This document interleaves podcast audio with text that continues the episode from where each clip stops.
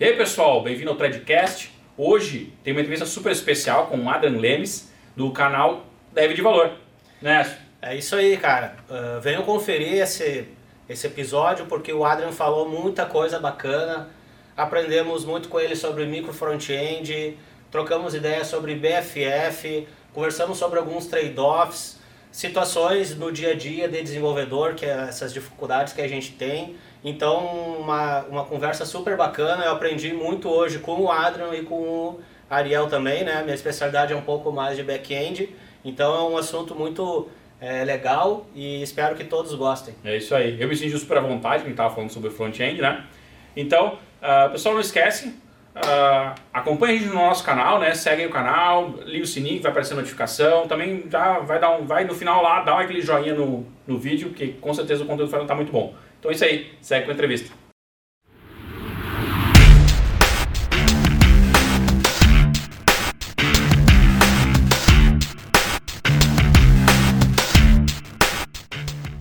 Muito bem, pessoal, esse aqui é o Threadcast. Eu sou o Ariel.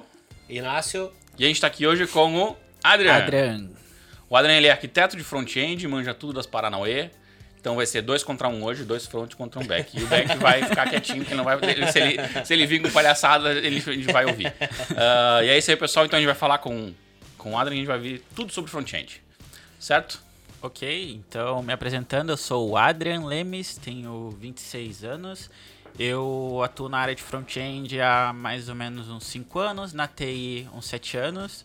Comecei como rede de computador, inclusive, não sei como que eu fui parar no JavaScript, mas tudo bem. Uh, e é isso aí, nos últimos 3 anos eu tive a experiência de trabalhar como arquiteto de front-end, com micro front-end e outras soluções, e de apresentação acho que é isso. Ah, e uma coisa legal é que eu tô indo pra Alemanha assim que o consulado alemão permitir. Passei numa empresa lá, acho que essa é uma novidade bem legal. Olha Poucas que pessoas bacana. sabem. Massa, hein? Parabéns. Valeu, meu querido. De Vai primeira passar- mão no Threadcast anunciando a É, Ah, a despedida do. Brasil. Ah, e eu também sou cofundador junto com o Tarzan no canal Devs de Valor. É um canal novo ainda, estamos colocando alguns conteúdos, tá meio devagar, mas estamos evoluindo aos poucos. Olha que legal. Eu já vi, deixar- eu sempre quando eles lançam um vídeo, eu assisto os vídeos deles lá, bem, ba- bem Ah, massa, show, bem show. bacana. É. Que legal. Aham. No, no final do vídeo a gente bota uma descrição com o link, tá? Agora não, né? Ah, senão, senão o pessoal vai querer clicar nos linkzinhos, vai lá pra outra aba e esquece aqui, né? Só no final do vídeo. Depois vocês vão ver o, o link do, do canal. Então, Adrien, uh, o negócio é o seguinte, né? Front-end, acho que é uma área que a gente vai poder falar bastante, porque eu tenho bem, bem é, tranquilidade pra falar sobre isso. Tem alguns assuntos, né? É, a gente trocou uma ideia um pouco antes de começar o programa. Uh, então a gente vai. uh, eu queria já começar com a polêmica. Manda bala. Esse negócio aí de micro front-end. Porque assim, eu, eu um tempo atrás eu pesquisei, estudei um pouco sobre como é que é o front-end e as, a gente tinha umas a gente tinha lá aquele paper, era um paper, era um artigo falando sobre micro front-end, como é que era o conceito. Né? Acho que quem estudou, na, que estudou isso Os tratorzinhos, né? Isso, tinha uns tratorzinhos de brinquedo, era um meio de brinquedo, era um, um exemplo de um e-commerce explicando o botão funcionava, parará. E também sempre tinha um exemplo, ah, porque o Spotify funciona meio micro front-end, né? Ele tem aquela janelinha, Sim. um cantinho separado para uma coisa, cada um tem um time desenvolvendo. Mas daí eu fui pesquisar para um mundo real, assim, do tipo que a gente lida no dia a dia, né? As soluções eram bastante eh, limitadas, né? A solução com iframe era bem estranha, assim, né? Porque o iframe já era uma, uma solução ah, já bem incomum para trabalhar com front, quem trabalhava lá com, com SPA e tudo mais. E as soluções que vinham ali, tipo o, o single SPA, ainda tinha bastante dificuldade, porque fazia um lock-in muito grande com a tecnologia.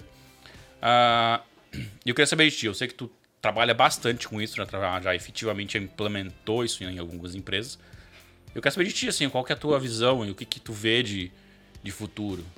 Ah, show de bola. Ah, eu já tive algumas experiências com micro front-end, começar um pouco contando sobre isso. Já a minha primeira experiência com micro front-end, eu construí a minha própria solução. Ah, na época eu me baseei no framework chamado Mosaic, então utilizando Node e aí tinha a navbar com Angular e a aplicação de dentro era React, ficava trocando. Ah, foi legal, mas eu descobri que juntar frameworks diferentes e aplicações diferentes na mesma página na mão era algo bem complicado. Na época eu utilizei System.js para fazer isso. Uh, mas foi uma experiência que trouxe bastante aprendizado. Depois eu utilizei Mosaic e aí um tempo em, em, rolando com o time eu descobri que o, a principal dor, uma das principais dores do, das ferramentas de micro front-end tem então, que é tooling, né?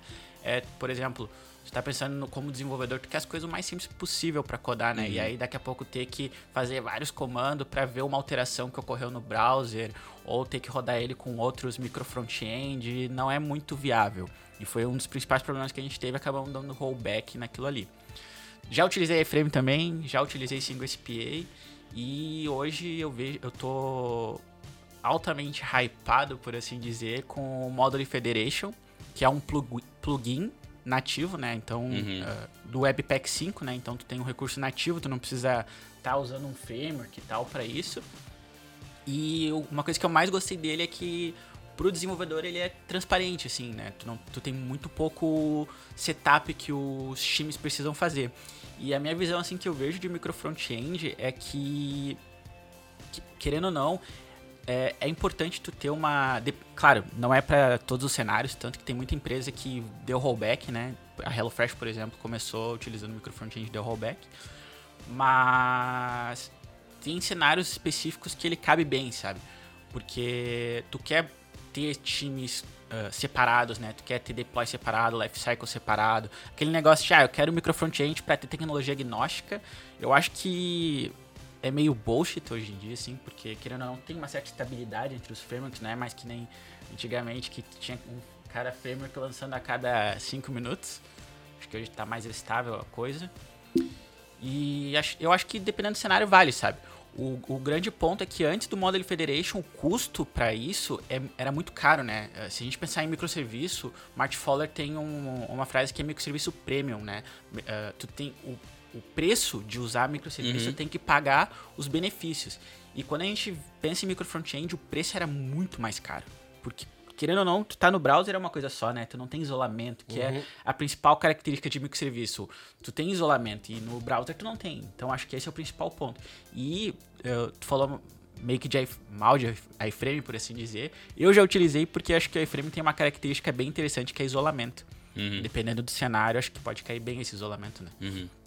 É, a, a, minha, meu entendimento, minha visão de, do iframe é que assim, ele é uma tecnologia que foi adaptada por uma questão de, de ter esse isolamento, mas tu tens ali um, um gap grande é. uh, da forma como ele usa, como é, a forma como ele interage dentro do ecossistema de, da, da, aplicação do front, né? Uh, e aí tem essa coisa, tipo, uh, acho que o Nácio vai, vai, vai falar mais ou menos nesse, nesse ponto, mas eu antes eu vou, vou dizer assim, acho que hoje, hoje a impressão que eu tenho sobre o micro front-end, né? ele foi muito mais é uma tecnologia interessante pelo fato de tu distribuir a tua aplicação. Porém, colocar isso como o nome micro front-end é tipo colocar o JavaScript com o nome JavaScript, sabe? Tu, tipo, ah, eu peguei o hype do Java, do Java e quis criar um script que não tem nada a ver. Assim como uh, porque o micro front-end, o micro microserviço foi tem, tem toda uma um hype em cima, a galera criando design e tudo mais, e foi meio tipo, ah, vamos tentar colocar pro front. Mas um, a, algumas coisas que são é, relevantes para o microserviço funcionar, acho que para o front-end não, não sei, não, não, a minha impressão é que não funciona muito bem. Mas, mas eu não acho, acho que tem uma coisa para falar aí. Uh, eu acho interessante a questão de tu poder escalar os times. Uhum. Ter essa, essa independência é bom. Uh, tu consegue ter entregas uh, em paralelo e alguma flexibilidade de cada time poder implementar alguma coisa é, sem impactar o outro, sem uhum. depender, né? Sem ter essa dependência. E se tornar especialista também no é, domínio, né? Com o corte vertical. Exato. Uhum. Aí, te, uh, com certeza, trazendo uh, os conceitos e, uh, do microserviço para dentro do, do, do front-end, vai ter os mesmos trade-offs, digamos assim, né? Uh, a, o, eu tive experiência de front-end, mas é muito antigo, né? Uh, parei no Angular, então. AngularJS. É, AngularJS ainda. Isso, AngularJS ainda. E é, o máximo de experiência que eu tive assim de front foi até o AngularJS. Depois segui sempre no trabalhando com back-end, né? Mas hoje eu penso assim, quando for desenvolver uma aplicação, né? Tipo, É, às vezes tu pega, depende muito de cada aplicação, é que nem o Adrian trouxe, né? Tem que pensar realmente aonde tu pode usar.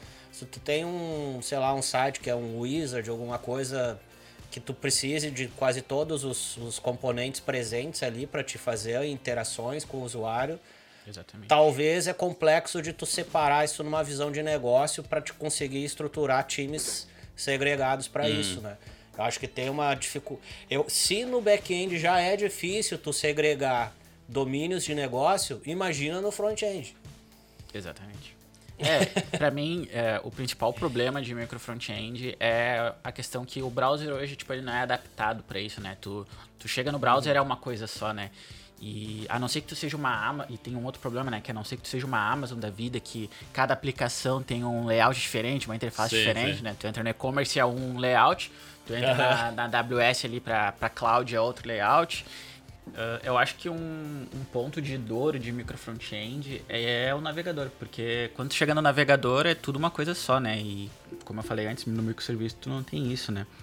E a não ser que tu seja uma. E um outro segundo problema é, a não ser que tu seja uma Amazon da vida, que cada aplicação tem um layout próprio, né? Tu entra na cloud lá, na AWS Cloud é um layout, no e-commerce é outro layout. Uh, tu precisa ter uma consistência de design entre os times que em microserviço tu não se preocupa muito com isso, né? Uh, então, toda aplicação, quando tu entra no Spotify, ela tem um mesmo look and feel.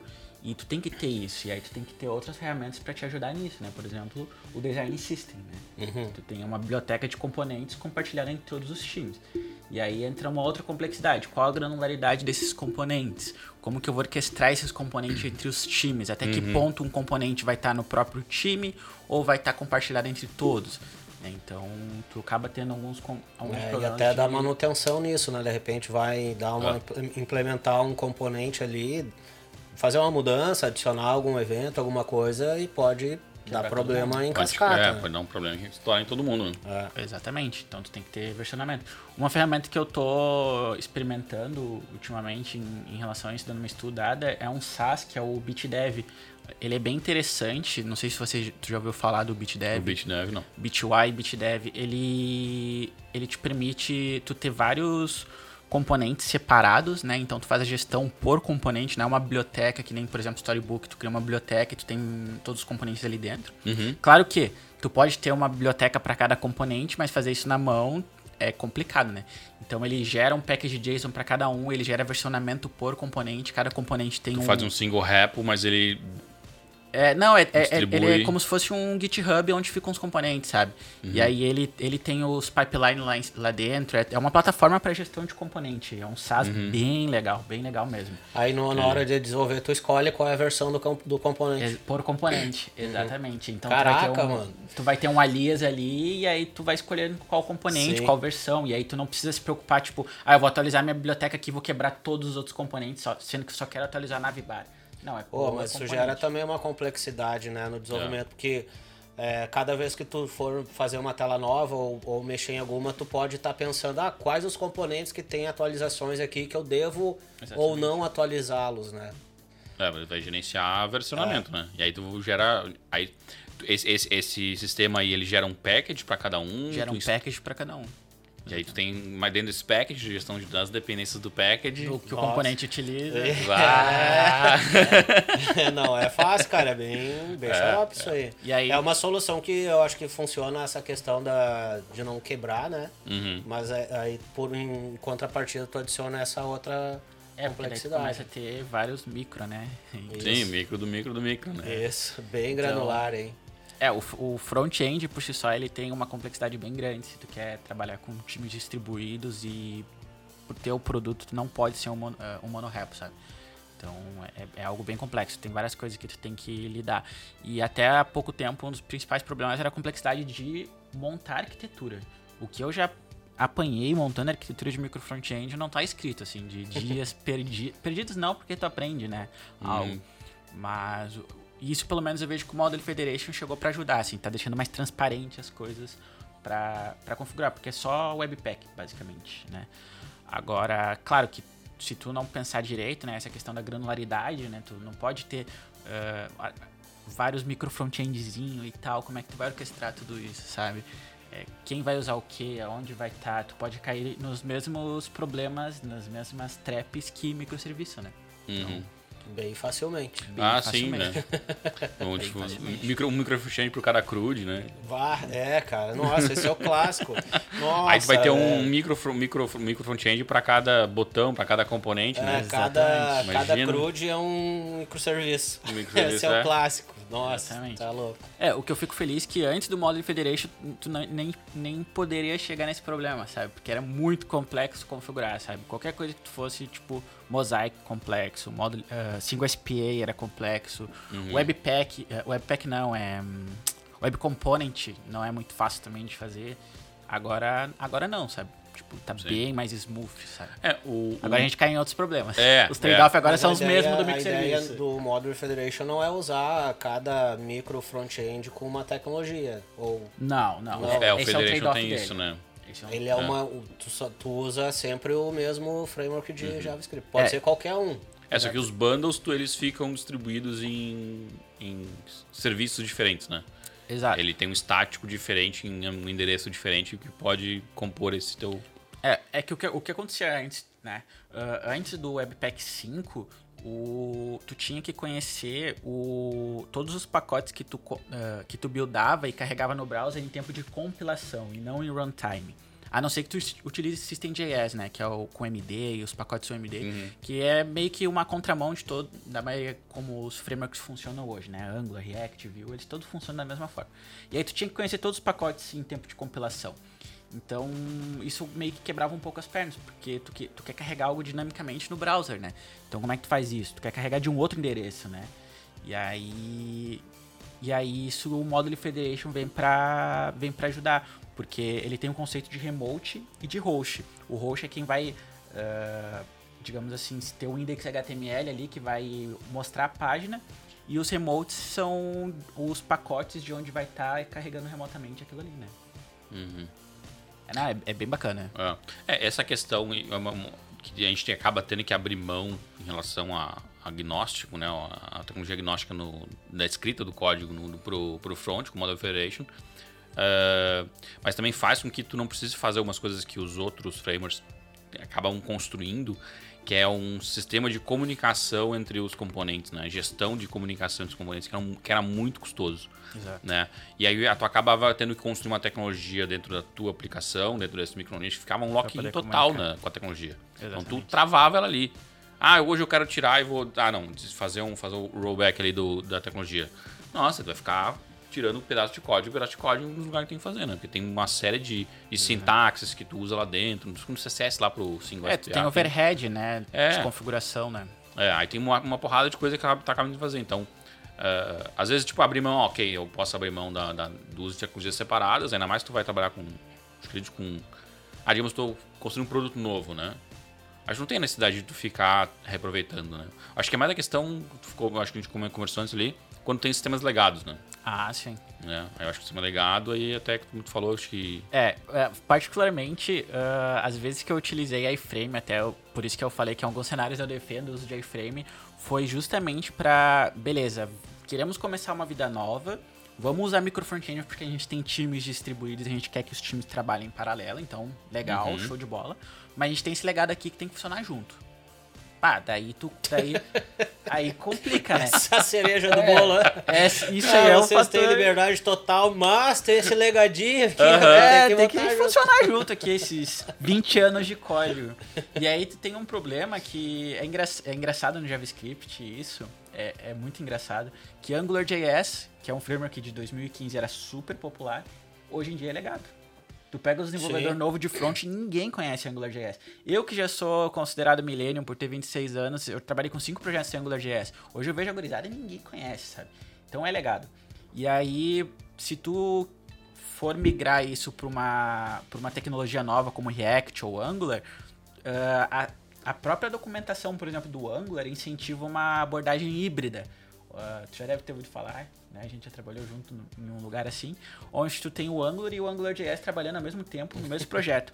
E isso também com React é a mesma coisa, tu tem o Angular to React. Ah, E qual que é o aí. problema disso, né?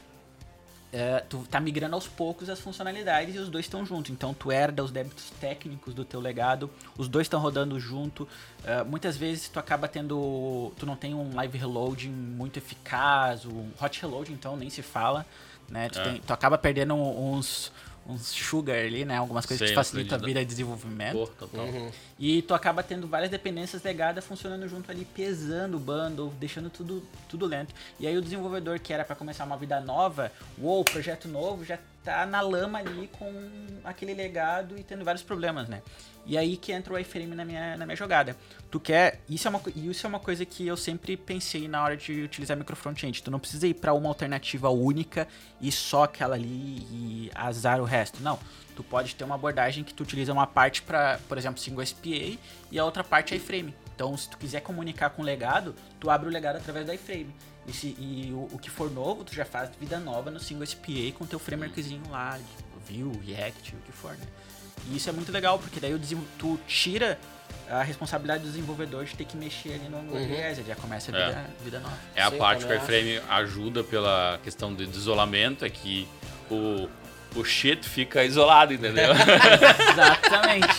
Exatamente. É... E, é, e, é que nem eu falei ali do, do micro frontend premium, né? Que o Martin Fowler fala, né? Tu tem que, o trade-off tem que se pagar, né? Então, se o trade-off de ter que mexer lá no AngularJS, não, né, não saber mexer naquilo ali direito conviver e tal. os dois juntos. E conviver daqui a pouco com, sei lá, problemas de comunicação com o iframe.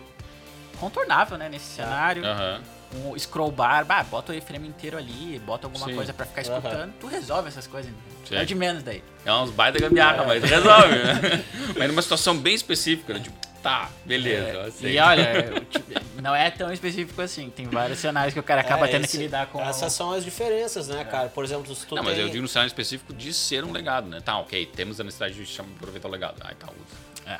É, essa é uma, uma complexidade maior no caso de micro front-end, né? No caso de microserviço, a gente só cria coisas novas de forma separada e o legado continua lá no lado dele funcionando, né? É. Porque a gente pode distribuir né, as coisas no é. front-end e não consegue ainda. E me diz uma coisa, isso agora me remete a uma, uma outra questão, que é o seguinte, tem essa questão da, do, do front ter que lidar com essas dependências, com o Module Federation agora tu não pode usar mais de uma tecnologia, né? Enquanto é, Só um parênteses rapidão, uh, desculpa te interromper eu sobre o Module Federation, tá? O que eu vi de exemplo até agora são tudo exemplos assim, tipo pick one framework e, e vai, sabe? Mas, mas eu eu acredito que deve ter algum workaround ali para te fazer funcionar múltiplos frameworks. Eu não fui atrás ainda, então, tipo, só um disclaimer, eu não tenho certeza se. Talvez tenha. É, hum, talvez tá. tenha, uhum. exatamente. Ah, é. beleza. É, talvez tu tenha que escolher uma tecnologia principal e aí tu vai fazer um wrapper ali dessa tecnologia principal utilizando a tecnologia é, ou secundária. Lá. Que hoje, por exemplo, se tu quiser fazendo uma, uma comparação, né? No caso do, do, do back-end, se tu tem alguma dependência ou tu, tu precisa usar um, é, uma biblioteca para alguma coisa específica, daí tem uma arquitetura por baixo que permite tu, por exemplo, construir um, um sidecard para cada serviço teu que atue, que faça um comportamento que tu espera que aconteça para os uhum. outros lugares também. No caso do front é mais complexo de tu ter esse tipo de coisa, né? Sim. Eu não sei como é que entra. Né, agora eu vou fazer minha, meus comentários de leigo do front. É, sobre o WebAssembly, não teria como a gente começar alguma coisa em WebAssembly para fazer micro front-end? É que o, o problema ali do, do, da tecnologia. Acho que o Adrian quer responder? Por favor, manda bala. Manda bala, várias coisas rodar não. de forma isolada lá dentro do browser. Aí que tá. O, o ponto ali é a interface, a forma como a tecnologia se comunica com outra tecnologia. A tecnologia que a gente fala do front é a pessoa é uma pessoa. Então ela se comunica através de um contexto visual. E, a, e o protocolo de, do, da comunicação ali é o HTML e o comportamento que tu quer auxiliar ele ali é o JavaScript. Então, ele, tu tens um protocolo muito mais amplo do que, sei lá, tu vai trabalhar com microserviços, tá? Falando questão do protocolo. Microserviços, tu, tu resume isso num JSON e acabou. No, no coisa não, tu, resume, tu, tu, tu, coloca isso tudo no HTML e soma em cima no HTML JavaScript e CSS. Então, é um protocolo muito mais amplo. E o WebAssembly tem uma limitação que é ele não extrapola a tecnologia que o próprio navegador na parte de renderização virtual já te oferece. Uhum. Então não vai sair daquele contexto. O que tu vai trabalhar com, com WebAssembly, tu vai ter, sei lá, um, um acesso mais baixo nível, não, nem, nem acesso tu vai ter. Né? Eu acho que o, Web- É, o WebAssembly ele é limitadão, ele é bem podadão ali. uma porque- sandbox, né? é uma sandbox, não vai ter muito. Então tu vai ter ali uma otimização em termos de performance, de processamento, que vai, ser, vai compilar mais algo em nível Vai poder rodar uma outra linguagem. isso, vai, tu vai poder compilar para um WebAssembly, um ASME que vai rodar no coisa. Mas tipo, tu não acaba não saindo muito daquele contexto. A limitação tá na parte da renderização do, do navegador mesmo. Cara, sobre o WebAssembly eu já fiz umas POC. Eu não acho que o principal cenário de uso dele assim seja microfront, porque o que ele te habilitaria era tu utilizar uma linguagem diferente que JavaScript e, e ser agnóstico eu não acho que seja uma das principais características de microfront. Tu quer isolamento e tal, é deploy separado, time separado. Não é trabalhar com tecnologia diferente. Mas eu acho que talvez eu vejo assim, vantagem no WebAssembly em relação à performance, né? Daqui a pouco tu tem que fazer alguma coisa no browser. Eu não consigo pensar em um motivo que realmente tu precisa de performance a ponto de, sei lá, um parse, alguma coisa assim É. no browser. Teria, teria, por exemplo, Jogo. videoconferência. Jogo. A videoconferência. é Videoconferência, tu precisa fazer exato. o, sei lá, o, o, o keymap do, do fundo de tela que a gente usa hoje. Eu pô, usando um monte. Ah, eu, provavelmente essas tecnologias estão, processando esse vídeo provavelmente num WebAssembly, né? Sim. Porque hoje tu consegue pegar importar uma, uma, uma biblioteca em, em C de processamento de imagem vai performar muito mais do que uma, tenta- uma tentativa de fazer isso em JavaScript, né? Tu consegue fazer. É, daqui a pouco o Netflix posso, pode estar precisando É, deve, deve coisa, ter né? pra também, processamento de dados de volume grande, tipo streaming de Na dados, hora, no browser do usuário, vídeo, né? áudio, deve ter bastante coisa sendo usada em WebAssembly, né? Ah, mas também eu, eu vejo também uma, uma outra, uma outra utilização, que é a questão de segurança, né? Às vezes tu vai lá e monta um- um, um BFF para fazer, para colocar uma chave segura, para colocar uma informação que não precisa, que o, o, cliente não, não pode ter acesso, né?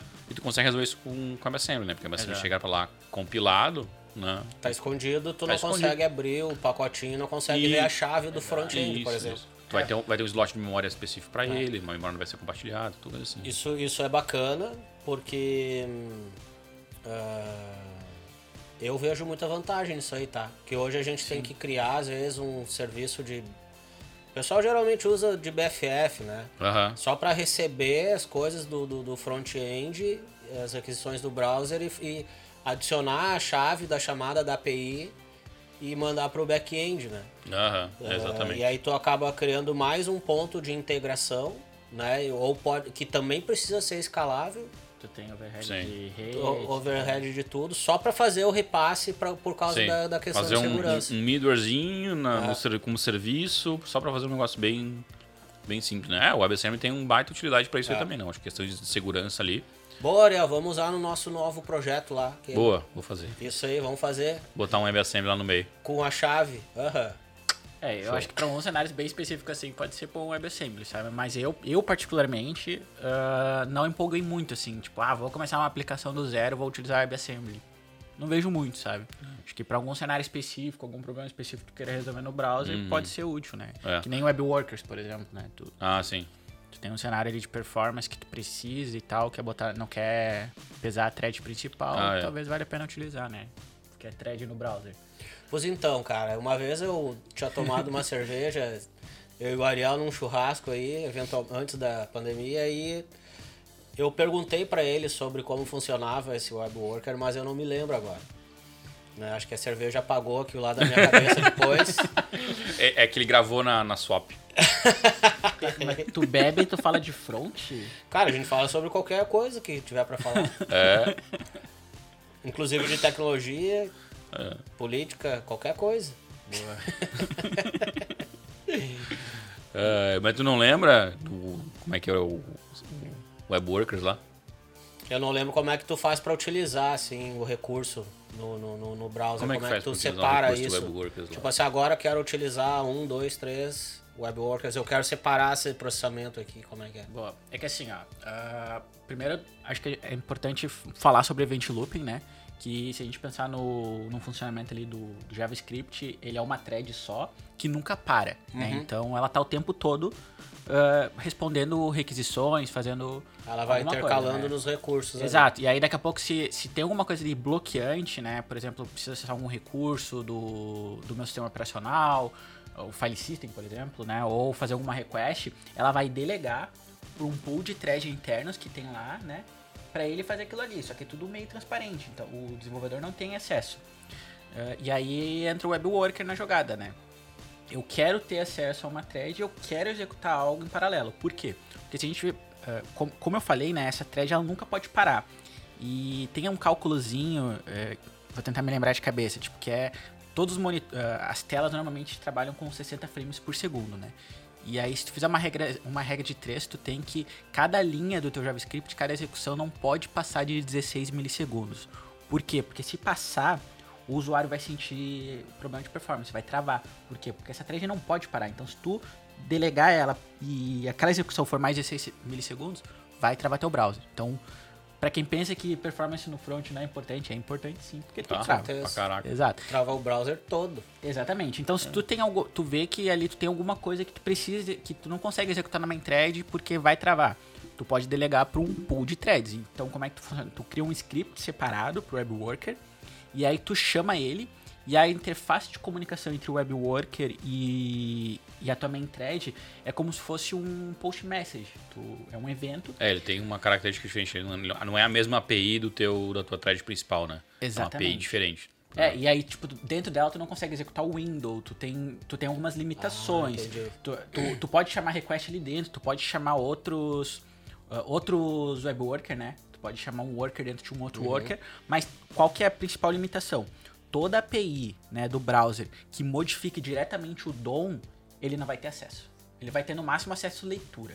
Né? Então, se tu precisa modificar o DOM, tu tem que fazer pela single thread do, do browser. Por quê? Porque ela é responsável uhum. por interagir com o usuário. Precisou de algo fora disso, aí tu pode fazer no web worker, né? É como uma closure mais uhum. reduzida é. ali, com com recursos uh, limitados. Né? Isso, mas a grande vantagem é que tu pode, tipo, ah, daqui a pouco eu tenho algo que vai demorar para ser executado, alguma, algum processamento em paralelo ali, tu pode delegar para ele tranquilo, sabe? Não. Sim, mas isso é uma, é uma implementação fixa?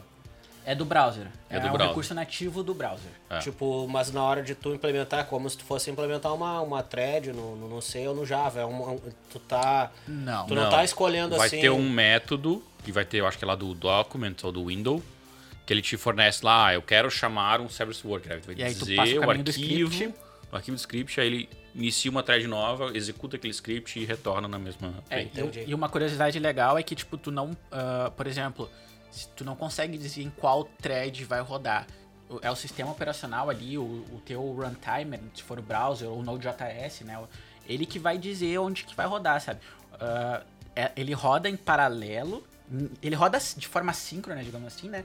Mas daqui a pouco pode estar tudo na mesma thread, né? Então é ele que gerencia. Uhum. Pode ou não ser em paralelo, esse é o ponto. Pode ser duas threads rodando separado ou pode ser a mesma thread intercalando o recurso. Uhum. Então é ele que gerencia, tu não tem esse controle, sabe? E aí terminou, ele mata aquele é. worker. É, porque a interface ali é com o browser, não é com corda todo o teu é. SEO, né? Não vai, é, não vai é com runtime, né? No caso de Node, por exemplo, né? Ah, o, sim.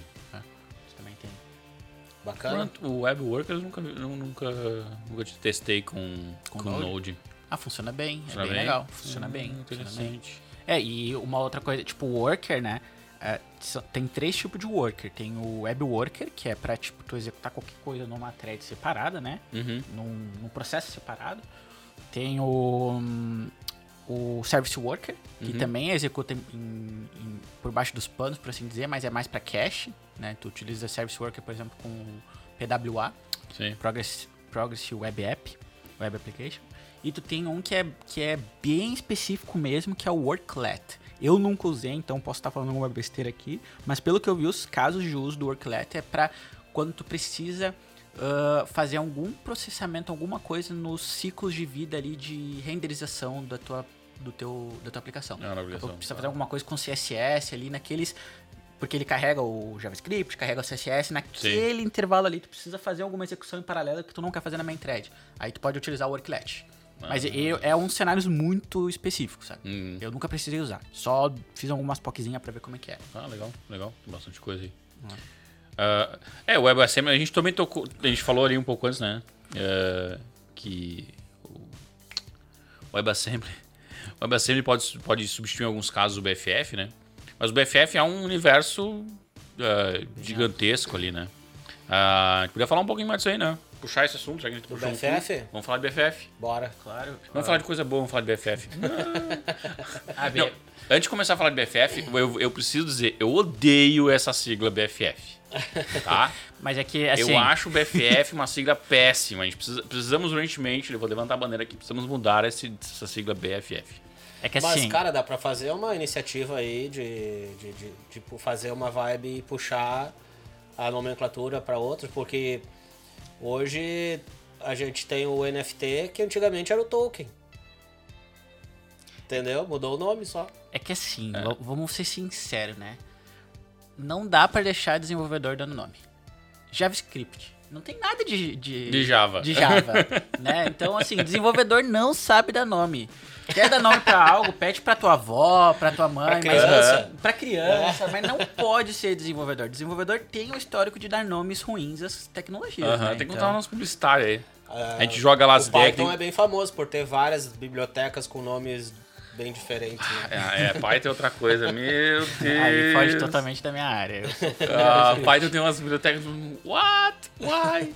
Grande burguês, cara. Mas vo- voltando, vamos falar agora de BFF aí. Ah, BFF é um assunto que eu curto bastante também. Até tem um vídeo no canal ali do Devs de Valor que eu falo conceitualmente assim o que, que, que, que é BFF, o que, que eu acho BFF. Ahn, eu acho que é um recurso bem legal de utilizar quando, por exemplo, tu está trabalhando numa arquitetura com orientada a serviços ou com microserviço, né? E tu tem teu front-end. Muitas vezes acontece da gente ter alguma lógica que a gente pensa, será que a gente bota no back-end? Ah, mas não é regra de negócio pesada, assim, propriamente dita. Tá, então vamos botar no front. Ah, mas não é algo só de apresentação, tu tá daqui a pouco parceando algum dado que é, sabe? Tu fica naquele sentimento, não tá no lugar certo, mas tu bota no front, sabe? E acho que o BFF ele ajuda muito nisso, que é tu ter um local que tu consegue botar essas regras órfãos, né? Tipo, entre que talvez não seja nem no back-end e nem no front-end. Então tu bota no, no BFF, né? Eu acho que ele é uma extensão do, do browser, do, da aplicação. Não, não do browser, porque tu pode ter um BFF também para Android ou para iOS, né? Mas eu acho que ele é uma extensão do front-end, por assim dizer. Sim. É, eu, eu tenho essa ideia também. Tipo, é do contexto do desenvolvedor front-end Exatamente. codar, em, em- codar para o BFF, né? Porque eu- o que eu vejo assim, tipo, historicamente a gente tinha lá o, o desenvolvimento web, né? Que a gente, é, a gente basicamente era tudo renderizado no back-end. E aí começou a surgir, ah não, vamos fazer os SPAs, onde pô, o cara baixava todo o código, é, chunkeado, splitado ou tudo junto. Mas enfim, tudo começou a rodar no, no, no- no front, né? Só que tinha um monte de, de lógica que isso tu falou, né? Tipo, ah, que não é nem de back, mas também não é nem de front, mas né, tem que processar em algum lugar. Às vezes é um processo muito longo, demorado, tipo, agregar dados, né? Que é um caso bem comum, que tu acha que quem trabalhar, trabalhar com API, front-end, tem esse problema. Ah, eu chamo uma API, ah, mas aí não tá- o dado não está completo, só recebo um ID. Aí eu preciso jogar, é, agregar informação referente a esse ID. Aí chama outra API 10 vezes porque é uma lista. Ah, daí é uma loucura, né? Então, né, se, se a API não fornece esses dados já bem montadinhos, tu precisa de uma camada ali, né? Aí tu tens o GraphQL pra tu botar ali, Pra pra, agregar, fazer, né? fazer essa agregação tudo mais. Ah, E eu vejo isso assim, tipo, a galera separou no, no, no, no SPA, mas ficou meio aquela uma, uma função que tinha que fazer no back-end, mas não sabe mais fazer. Aí botaram lá, criaram o tal do BFF, né? É, eu acho que é legal pensar, tipo, em separation of concern, né? Tipo, as co- cada coisa no seu lugar certo, né? Que nem tu falou, tipo, agregação. Acho que tu pode resolver com BFF, claro, mas tu tem que fazer manualmente, né? Daqui a pouco tu tem um serviço só de agregação focado em GraphQL, seria melhor, né? Tu bota tua, tuas APIs ali, agrega as APIs ali e tu tem agregação, né? Mas, por exemplo, eu, eu já trabalhei numa, numa aplicação que era um portal de notícias. E aí, ah, quando tu abria ele, ele fazia 30 requests pra montar a página. Imagina um servidor recebendo por cada browser milhões, de, Sim. milhões de requests de browser diferente e cada browser 30, 40 requests. Era um DDoS, né? Era um, Sim. um bagulho. Estamos sofrendo um ataque, não, não abriram a Não página a nova. página do sistema. Exatamente, sim. Então, o BFF nesse cenário cairia muito bem, né? Porque daí tu faz uma request só pra montar essa. Ah, mas é uma request meio, meio estranha, né? Não tem em relação ao domínio. Mas beleza, pensa que é o teu É do front-end. front-end, né? é do front-end. É do front-end, exato. E aí tu faz uma request e por baixo dos panos tu faz as 20 requests. E aí qual que é a vantagem? Tu não tá num, num lugar lá do mundo chamando um outro servidor no outro lugar do mundo, tu tá tudo na mesma rede, né? Porque o BFF tu pode deixar junto com teus serviços. Sim. E aí tu tem um, Uma latência uma latência baixíssima. Tu pode fazer cache, né? De, dessas múltiplas requests. Uhum. Performance, tu pode ter um impacto de performance muito grande, né? Então, acho Uhum. que é mais assim, cara, não é um, o BFF não é um saco de gato onde tu bota qualquer coisa. Tem que E- É, tem que pensar, ter né? um- Tem que como ter é que critério. Exato. Como vocês veem a relação do entre BFF e o API, API eh, gerenciador de API? Gateway, um API Gateway da Isso, vida. é, um porque no API. gerenciador de API, por exemplo, poderia fazer os agregadores de, de serviços também, né? Uhum. Daí não precisaria desenvolver. não, o desenvolvimento seria um pouco diferente, né? Daí tu tá falando de uma tool, tooling, né? É. Tu vai estar configurando algum agregador, Uhum. tipo. Antigamente tinha o, o ETL, né? Que tu fazia todo um processo de integração entre API e serviços, mas Lá agora. vem o Nasco com o negócio de Java dele. E... Não, cara, mas assim, se por exemplo, assim, né? Daí acho que tudo vai de acordo com a necessidade, né? A gente cria Uhum. Sim, soluções baseadas na necessidade. Se a necessidade é fazer agregação de serviço e o tu- teu sistema já tem um gerenciador de API que faz isso, poderia ser feito por ali, né? Ou vocês acham que é melhor fazer separado? Posso mandar essa? Vai lá. Assim, o que, que eu vejo, tá? Eu acho que uma coisa não exclui a outra, tá? Tu pode ter um gerenciador de API, né? Um API Gateway e o BFF ainda. Ahn, o que, que o API Gateway resolve, né? Tu tem uma infraestrutura com microserviços e tu tem um acesso único a todos esses serviços como se fosse uma interface única, né? Como se fosse um Uhum. portão ali dentro. Só que assim, negócio, ele é orientado a negócios, ele expõe suas APIs de negócio. Então, tipo, ah, vou criar uma API ali, um que agrega mais de um e tal. Faz sentido pro teu negócio? Será que ele para de em pé sozinho?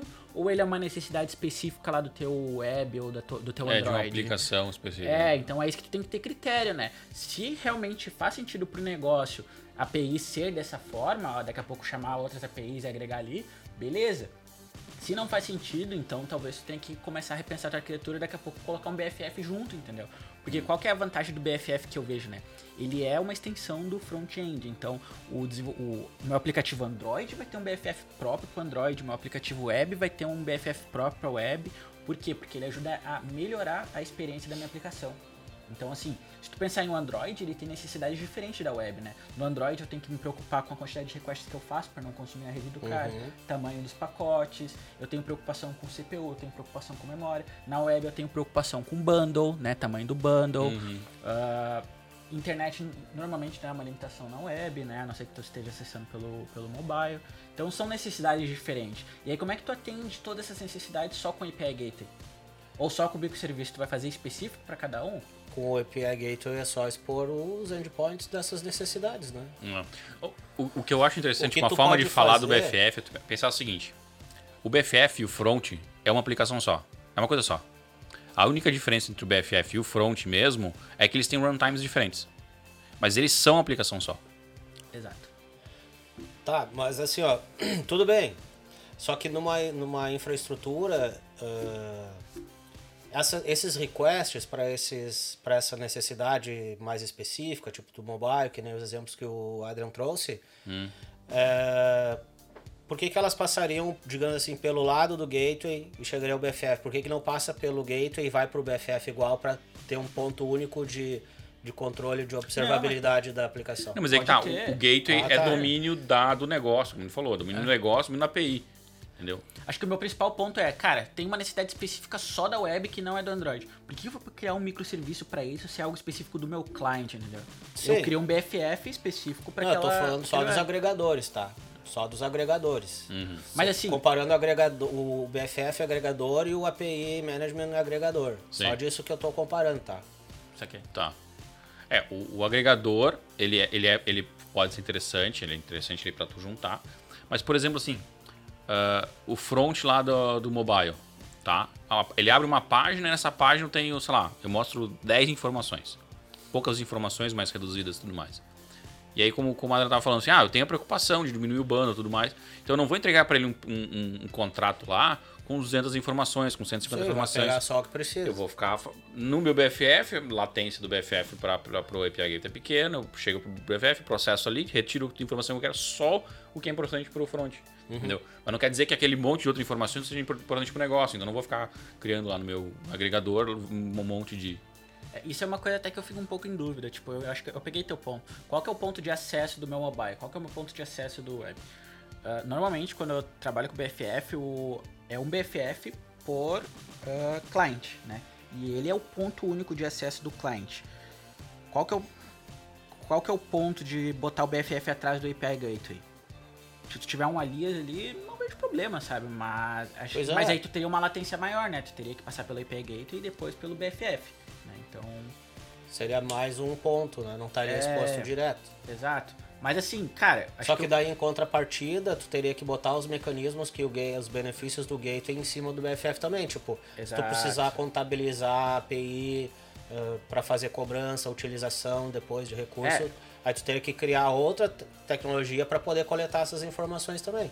Exatamente. Por isso que eu pensei, de repente tu deixa o, o, o API Gateway na frente de tudo, Pode ser também. mapeia em, em, em, em endpoints ou URL diferente e sabe que o que chegar aqui nesse ponto vai direto pro BFF, Perfeito. que é o BFF do mobile, por exemplo. Não, eu acho que faz sentido sim, cara. Acho Daí que... tu ganha o benefício do, de Uhum. ter o controle do gateway também, né? É, porque se tu for para pensar, bah, tu vai ter um BFF lá em Java pro teu cliente Android ou em Kotlin, né? Ou É, tu vai ter um. BFF em Swift, aí como é Pode que... ser em Node, pode Aí ser tu em vai ter que fazer um. driver de autenticação, alguma coisa pra validar o token. De autenticação não, mas pra validar o token em cada um dos BFF. Daqui a É. pouco tu deixa isso no API Gateway E já, já se agrega. e tu ganha isso. Pode ser, pode ser. Eu acho que vai depender muito da tua necessidade, né? Tu tem que Uhum. estar sempre pensando nesses trade-off, né? É. O que, que tu ganha e o que tu perde. É que tem alguns cenários que, tipo, faz sentido estar antes do, do gateway ali. Ah, que é, por exemplo, assim, ah, eu tenho o meu gateway, o meu gateway ele só é consumido para quem tem uma chave específica, um subscription key lá, lá da minha API. Né? Que eu não quero deixar ela 100% aberta, não é uma API aberta, tem que ter uma autenticação. E aí, para mim poder identificar, não posso colocar esse meu, essa minha chave também no front. Então ele vai ter Sim. que ter um, um- um BFF no meio para incluir no, nas tuas chamadas de API esse subscription key, né?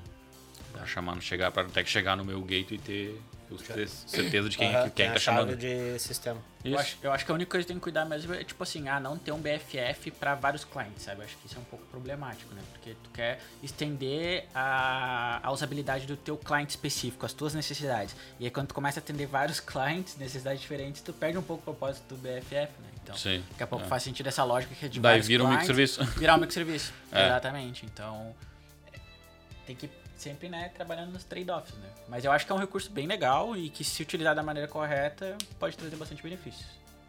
Isso. Que nome tu quer colocar então, Ariel? Tu quer trocar o nome ainda? Ah, pode ser front-end on back-end. então fica um FOB. Front-end on back-end. É, eu acho que isso é um ponto legal, porque Ficou pior ainda. ficou pior ainda. Mas eu, eu entendi o teu ponto do nome. É porque quando o cara fala back-end for front-end, cara... É maior- cacofônico, back-end for front-end. Não, não, não é isso. É que. É que assim, a maioria dos do, dos desenvolvedores que front que eu falei sobre isso, eles pensam, ah, vou ter que codar back. Não quero. Sabe? Não, não Ah, gosto de entendi. back-end. E aí o nome meio que acho que remete a isso. Ah, né? sim. Mas o cara Por vai isso que Node, cara. É todos quase os, igual. os, os BFF são em Node, então. Tudo bem. Sim, ele Em- tem ele não, no- não, em Node sim, mas e aí o que, que faz com o cara que, de Android? Ah, tem Kotlin. Kotlin pra back. Exatamente, aí que tá, tu tem que Tem codar. Swift, tem. Swift pra back também. É, aí tipo assim, ah, tu, tu- Tem. Server-side? Tem, Tem. Tu, tem. tu coda em cliente lá. inclusive é um Que dos vídeos que legal, eu quero cara. fazer no futuro do Pai, canal. massa pra Que caralho. meu. legal, cara. Não sabia pô, disso. É. É, um, é, é porque a ideia do Swift é ele ser que nem JavaScript, né? Rodar em qualquer plataforma, né? É. Ser agnóstico de plataforma, né? Pô, e ficou igual. É. Tá meio que nem Todo, o todo mundo mesmo. tem. Tem o. Como é que é? O Dart. Dart O da Dart, tô Google. Tem o, Kotlin, tem o Swift. Todo mundo querendo Exatamente. ocupar o lugar do JavaScript Todo aí que tá. BFF. É, e hum, aí eu acho que isso resolve. Só que aí tu tem que pensar, tipo assim, o que, que eu uso ah, no meu cliente que eu posso reaproveitar no back-end. Por exemplo, ah, eu, vou ter que fazer request, né, para outros serviços e tal no BFF. Então, no caso do Android, tu pode montar tua stack do BFF com aquele retrofit da vida, sabe? Ele é um cliente HTTP que funciona independente da plataforma. Ah, legal, retrofit. E qual a linguagem? Ah, meu, meu front ali é, meu, é em Kotlin. beleza, Kotlin com back-end. O máximo que o desenvolvedor vai ter que saber é daqui a pouco um Spring Boot da vida, alguma coisinha pra fazer a API, né? Mas, cara, não é tanta dor, né? Não é pra ser uma dor. É. A gente tá acostumado a aprender coisa nova todo dia, né? Sim. Então. É, eu também acho que não dá pra se limitar assim, né? Tipo, Mas eu, eu entendo, tá? A dor de, de Android e Swift, porque pra Node, o cara fazer um BFF Node pra web é muito transparente, né? Tu, tipo, tem que aprender no máximo Express ou, ou algum frame, Fastify, algum framework JavaScript, mas tu tá no ecossistema, né? É muito mais fácil. Mas igual dá, tem workarounds. Eu acho que dá pra fazer assim BFF específico pra cada plataforma. Sim. E te fazer uma pergunta. O que, que tu acha de BFFs terem persistência? Não, eu acho errado. Eu acho que. Obrigado. Obrigado. Ufa, tô mais aliviado. Pô, mas daí virou, aí virou bagunça, né, cara? Se o back não tá mais controlando os É. dados, aí, fe, aí Não, ferrou, é, né? volta pro, pra questão, tem que ter critérios, né? Tu tem que pensar, tipo, em, em, em SOC, né, cara? Tipo, ah, por exemplo, Node não é feito pra... Mas e um cache? Cache é a persistência. No caso de um Redis, cara, até talvez dá pra ter alguma coisa pra cache. Cara, mas cache Mas- não tem problema. Cache eu acho não que- tem é, problema, porque tu não cache tá no mexendo BFF nos não dados de domínio de negócio, Não, entendeu? tranquilo, mas. Só que assim, se tu quer alimentar o cache com o BFF, não tem problema. Tu alimenta, tu manda pro back-end e manda pro cache. Atualiza os dois. É, o que eu, o que eu acho que eu não botaria, por exemplo, um Postgre ali com BFF. Eu acho que não é o lugar, entendeu? Agora, eu acho que o BFF ele é mais proxy, fazer algum processamento ou juntar requests, alguma lógica ali em runtime, É cache. que o cache é uma persistência diferenciada, né? É. O, Não, ca- o tranquilo. cache é uma persistência eventual. Exato. É que assim, ó. é- é- tá, mas aí entra, um- entra um fator que é o seguinte. ah, ah, LGPD. Lei, de, lei da- dos dados. Se tu bota, tu passa um dado de uma pessoa pelo cache, tu tem que ter gerenciamento desses dados. Tu tem que ter todo o nível de segurança para manter esses dados. É Então ele passa, ter, ele passa a ter um, um status de persistência a nível banco de dados. Mas qual é o- a, o- a questão da segurança? A segurança é que tu tem que ter um- uma série de protocolos para que esses dados não, não possam ser vazados, que esses dados tenham ah, um nível de segurança para que de Mas- Daqui a pouco tu tem até de localização, tipo, por exemplo... a- Eu sei, mas é, tem, e o cuidado disso é o que é exposto na API, cara. Aonde tu tá, se tu tá botando dado num cache ou num banco, na minha visão, num, num Postgres da vida, não sei se pra lei tem diferença nisso, né? Mas se, eles- tu não pode cachear, não cacheia. é Eu não sei se esse tipo se chega a Não, ser até porque dado até esse nível É. de detalhe a questão do LGPD, tá? Eu sei que tem coisas, por exemplo, dados sensíveis que trafegam na API, por exemplo, ele, a, a, a, a legislação ah, prevê que a gente tem que fazer isso só em servidores da cloud do Brasil, por exemplo. Eles não querem que a gente guarde dados sensíveis que não sejam em regiões do Brasil. Isso é uma lei daí, isso é uma coisa que a gente tem que se ligar. Mas aí se esse dado tá num cache ou num, num banco convencional, não, não sei se tem isso, tá? Não tenho certeza. É, acho que daí foge um pouco do conhecimento aqui, né? Do, ah. do- é, É, mas, mas, é, é, legal isso aí, cara, porque Mas tem é um- essas limitações que às vezes a galera É. não se liga, não, sabe? é, o, por exemplo assim, o que, que, eu, que eu vejo, né? O cache vai ser, vai ser útil para uma informação que tem um hit muito alto. Então tu vai trabalhar com a aplicação, sei lá, booking de, de hotéis. Pô, os dados do hotel, dado da pesquisa, resultado de pesquisa, isso são dados públicos. Meu, cacheia, meu. Não vou ficar custando a base de dados o tempo inteiro. Mas, por exemplo, dados do usuário. Não, isso não cacheia. Porque não faz sentido. mas será vai que ter um não- hit de uma pessoa. Isso, é, nem tem... Mas será que não vale cachear no, a nível de microserviço? E aí o BFF chamar o microserviço sempre? Ah, não para o usuário. Talvez faça sentido se ah, bota num data lake, numa base de dados ah, ah, de BI, assim, alguma coisa nesse, nesse nível. E aí tu vai ler da- dessa, dessa base, nunca vai ler lá do core da aplicação, que é o banco de dados mesmo. Talvez algo nesse sentido, mas eu não vejo sentido do, do cachear um dado onde tu tens um, uma, uma só pessoa dando um hit ali, sei lá, de 15 15 minutos. Porque ele é, ele é muito específico para uma coisa só, né? Então não vai chegar a gerar um volume muito alto. O cache faz sentido quando tu tens lá um, con- um Tá contexto de dados, um volume grande, que tu precisa de uma, latência rápida pra caramba. Exato. E são várias pessoas, nunca vai conseguir fazer isso com uma pessoa só. com, um dado, com uma informação. Né? Me diz uma coisa, Ariel, onde tu viu o pessoal fazendo persistência no BFF? Conta aí pra nós. Não posso falar. Mas tu que- vivenciou isso. Não, eu já vi tentando, né? É que aí entra o Eu já, ponto, eu já vi tentando. Tu vê que tem... Parou, parou. aí entra o ponto, Volta. né? O BFF acaba virando um saco de gato, né? É, é isso aí que tu falou, do saco de gato. Ah, não, bota aqui no BFF, ah, bota aqui no BFF. Tu não ah, tem mais critério. É, É. Tu perde o critério. E aí. Então tu já teve que barrar isso. aí. Então, essa é a situação, É. Ariel. Já teve que defender várias vezes. Já, te defender e não, pô, não, é, não alugava botar. ah, porque é facinho, bota isso aqui. Não, não. Cara, é que a capacidade do, do ser humano é Não, incrível, e foi, né? foi pior. Eram dados. Queriam, era uma aplicação que transetava dados PCI. Sabe o que é PCI, né? Pá, sério, meu. Queria persistir. Queria persistir. Ah, não, botar ali um cachezinho. Não, É, não, vamos não. persistir tudo no BFF, Não, é daí claro. daqui a pouco nem precisamos mais Quando do eu, back. quando eu avisei, não, PCI não pode fazer isso. Ah, não? As pessoas entenderam rapidinho, mas tipo, foi uma ideia que pareceu. Tipo, não, pera. É, é que é legal que o BF, uma das funções do BFF é tu poder cachear, né? Só que, tipo, qual que é o problema que tu acaba tendo, que tu acaba indo pra um head da vida, né? Tu vai ter. Tu vai ter que ter. Como tu tem um ponto de acesso único, tu tem que se preocupar pra ele ser bem resiliente, né? Então tu vai ter daqui a pouco múltiplas instâncias rodando. E aí o cache vai pra cucunha, se tu fizer em memória, né? Não, não, mas tu consegue Ah, fazer, tu consegue compartilhar. A memória? Não, sem não, ser não. um heads? Não, não, não. Ou alguma tu, coisa parecida? tu consegue compartilhar Qual o problema daquela base lá que o faz que memória? tá em memória de um servidor botar na memória do outro servidor também. Os caches têm esses recursos. Uhum. Entendeu? Quando tu tá. Porque assim, o teu cache já é um cluster, tá? Então Uhum. tu recebeu uma requisição, caiu em algum nó daquele cluster. Aquela informação que gerou foi pro cache daquele nó, daquele tu cluster. replica. Só Uhum. que ele automaticamente tem a funcionalidade de replicar isso para colocar na memória dos outros nós também. Corói. multi-região da vida. assim.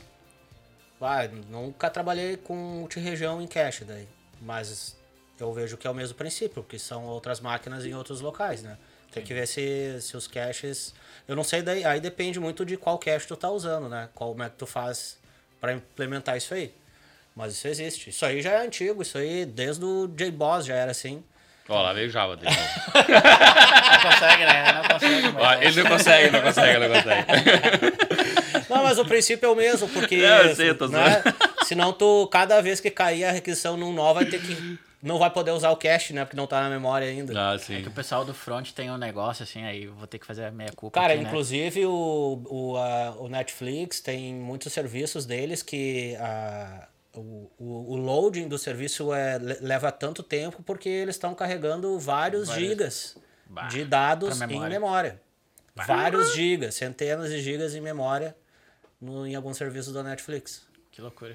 Por isso que demora para subir o serviço. Ele pode ser um servicinho pequeno, mas demora para carregar muito dado para Então, memória. nesse caso, no, tu não utilizaria heads no BFF? Eu não, para mim não tem diferença se eu vou usar o Redis no BFF ou num serviço de back-end, tá? Eu para mim ele, o Redis deveria estar na frente de tudo e queixar tudo que tiver que ser queixado.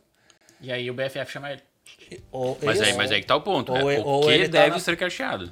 É, mas o aí que, que, não tá. deve não tem que cachear, gente. Mas então assim, imagina em camadas, tá? Então tem uma camada de cache, Uhum. uma camada de BFF e, uma- e a camada dos serviços, né?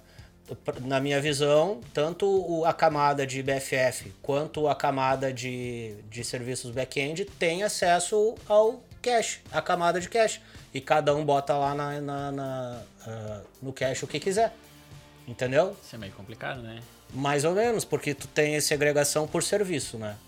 No, no- na estrutura tu tem o que? Alguns endpoints, paths ou sei lá o que, URLs diferentes lá pro BFF.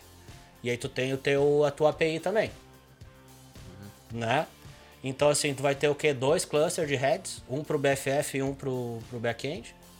Acho que não. Eu acho que são paths diferentes que estão dentro do cache. É, eu, eu penso mais em questão de limitar mesmo a tua superfície de acesso, né? Tipo, não sei se não é meio perigoso deixar o BFF acessando um recurso que é usado pelos microserviços, por exemplo, sabe? Mas aí eles têm que estar mudando a mesma informação. Só tem que cuidar isso, para eles não, não alterarem as mesmas informações, né?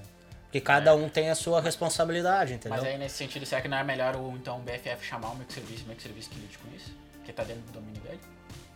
Pode ser, pode ser só que daí ahn, o BFF nunca vai poder colocar nada no cache. Né? Que ele vai deixar a responsabilidade pro, pro microserviço. Daí tu vai fazer o, o BFF ir até lá para ele devolver o cache, entendeu? Ah, É melhor tá tá na antes. rede, né? É, Tá na mas, mesma rede. ela mas ele ser- foi até lá igual a requisição, né? Deu mais um, um passo para dentro.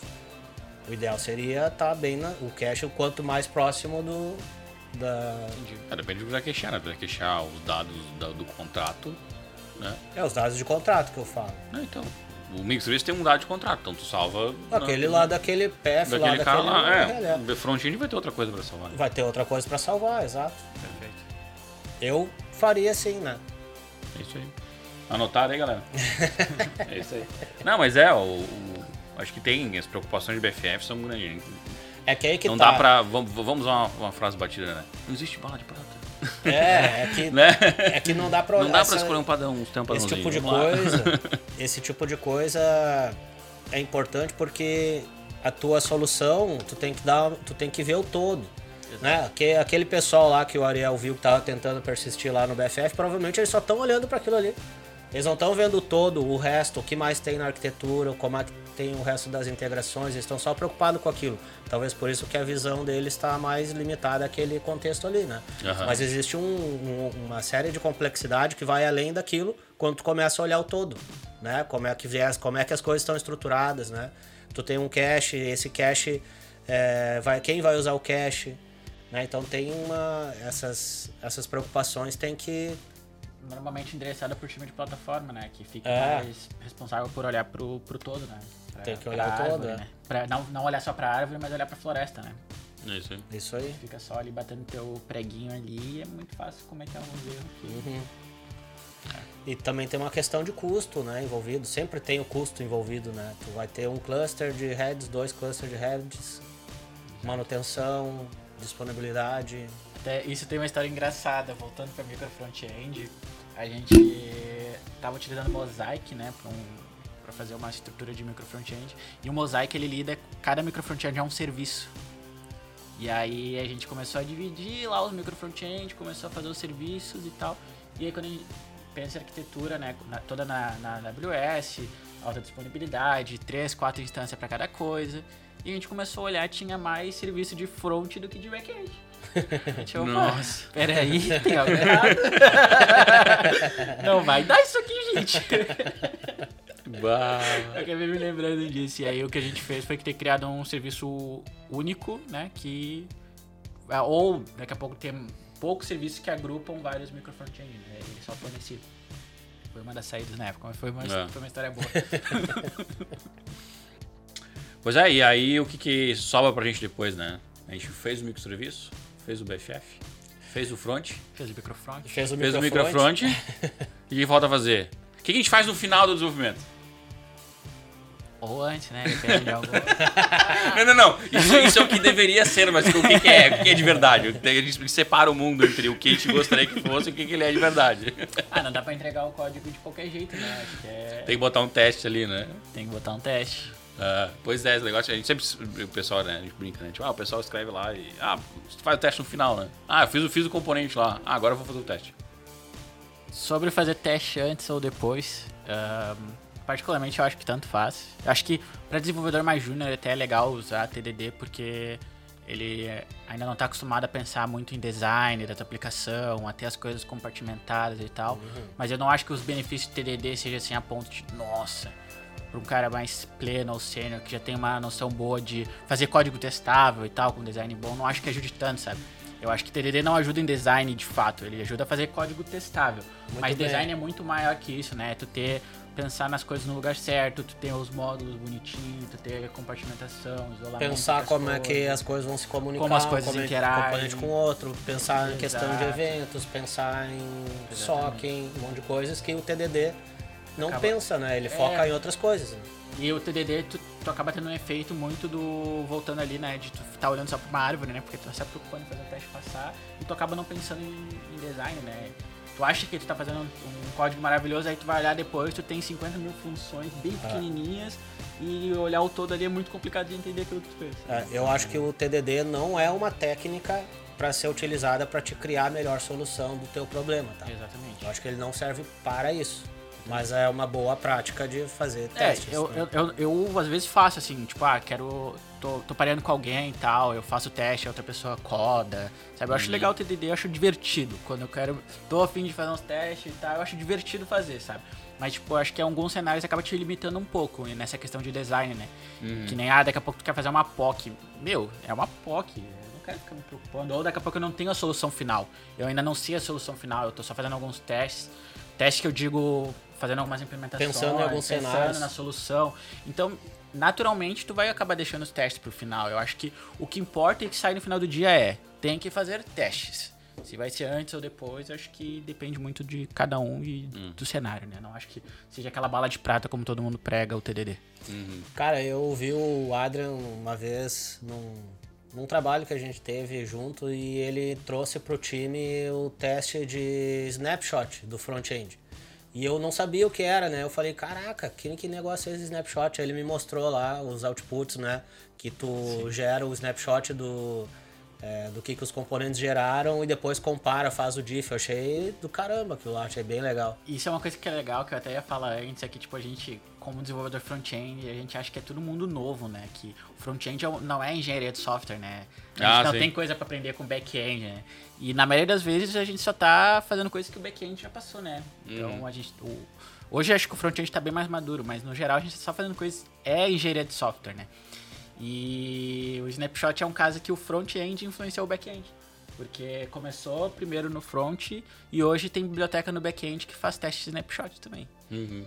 Então, Porque no caso do Snapshot é um testar um contrato, né? E aí tu vai vendo o que, que os resultados Sim, vão teve diferença. Tem diferença, né? é, e a, a galera costuma pensar no snapshot mais pra, tipo, ah, eu quero ver o output do HTML ali, né? Mas tu pode, por exemplo, eu tenho uma estrutura de dados complexa que eu, e eu tô fazendo um parse dela, né? Pra determinado input tem um determinado output. E aí eu, normalmente, o que a galera faz, né? Ah, expect, Uhum. nome da chave, to be blá blá blá. Nome da chave, aí tu tem teus asserts ali, tem 20 linhas de assert. Ah, sim, tem que fazer um monte. Um por um, né? É, um por por um. um, é um saco É um mesmo. saco. Aí tu faz um snapshot, problema Da resolvido. estrutura. É, mas o Snapshot tu tem, tu tem que, pelo menos um dos testes tem que rodar o certo, né? Claro, tem que... tem que, primeiro tem que rodar certo. primeiro tem que rodar certo, né? Não dá pra simplesmente... Ah. É, o Snapshot tem aquela coisa de garantir de que quando alguém mudar, isso ou alguém entende que, vai, que mudou realmente e vai gerar um novo né, snapshot, ou se mudar e vier um contrato diferente, alguma coisa no miolo lá deu errado, né?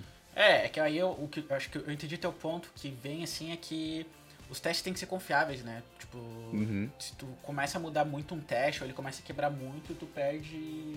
Tu perde confiança nos teus testes, né? Eles ficam fleck, né? Que não, não, não tem. Se eu, o desenvolvedor tá ali codando, ah, quebrei tal coisa. Tá, eu só mudo aqui e vida que segue, acabou, né? Esse teste é só pra quebrar mesmo, já quebrou 30 vezes antes. Todo mundo Sim. quebra ele, daqui a É. pouco um vai lá e É, ou remove. então, ou então, então tu fica codando, tu fica codando e é, é um, tu coda e arruma o teste, coda e arruma o teste, coda e arruma o teste. Basicamente tu só tá codando duas coisas, né? Sim, isso é uma, é- é- acaba sendo um desperdício, né? Se tu para pensar, né? Se tu olhar assim, cara, tu vai mexer numa implementação, pá, só em pensar em que tu vai quebrar todos aqueles testes. E, e isso é uma coisa que é muito complexa no front-end, né? E eu, eu vou chegar no assunto, é que tipo, que mudei a implementação, mas a minha UI, o meu comportamento do meu usuário continua o mesmo. Eu mudei a implementação daqui a pouco por performance, ou para chamar um serviço novo, ou alguma outra camada que eu mudei, mas o resultado é o mesmo. Pra que que meus testes vão quebrar? E aí meus testes quebram, eu vou ter que codar duas vezes. Vou ter que codar o teste e, né, a minha UI. Então, isso acaba sendo muito. Por isso que eu acredito que a galera até há pouco tempo atrás não gostava de fazer teste do front-end. Porque tu mexia na UI, tu quebrava 20 testes. Daqui a pouco tu Ah, mexia sim. num, num serviço, tu quebrava teste de 20 componentes, sabe? Não, pior é quando é teste end-to-end, né? E aí tu. É aquela coisa que a gente falou ali antes, né? Sobre do, o conceito, como tu vai testar o front-end, né? Muita gente testa na visão do desenvolvedor. Aí faz Na o sele... implementação. A implementação do teste faz na visão do desenvolvedor. Aí, ou seja, quando monta o seletor, monta o seletor no, no ID, no class path, ou num. Como é que é o nome daquele? O XPath, né?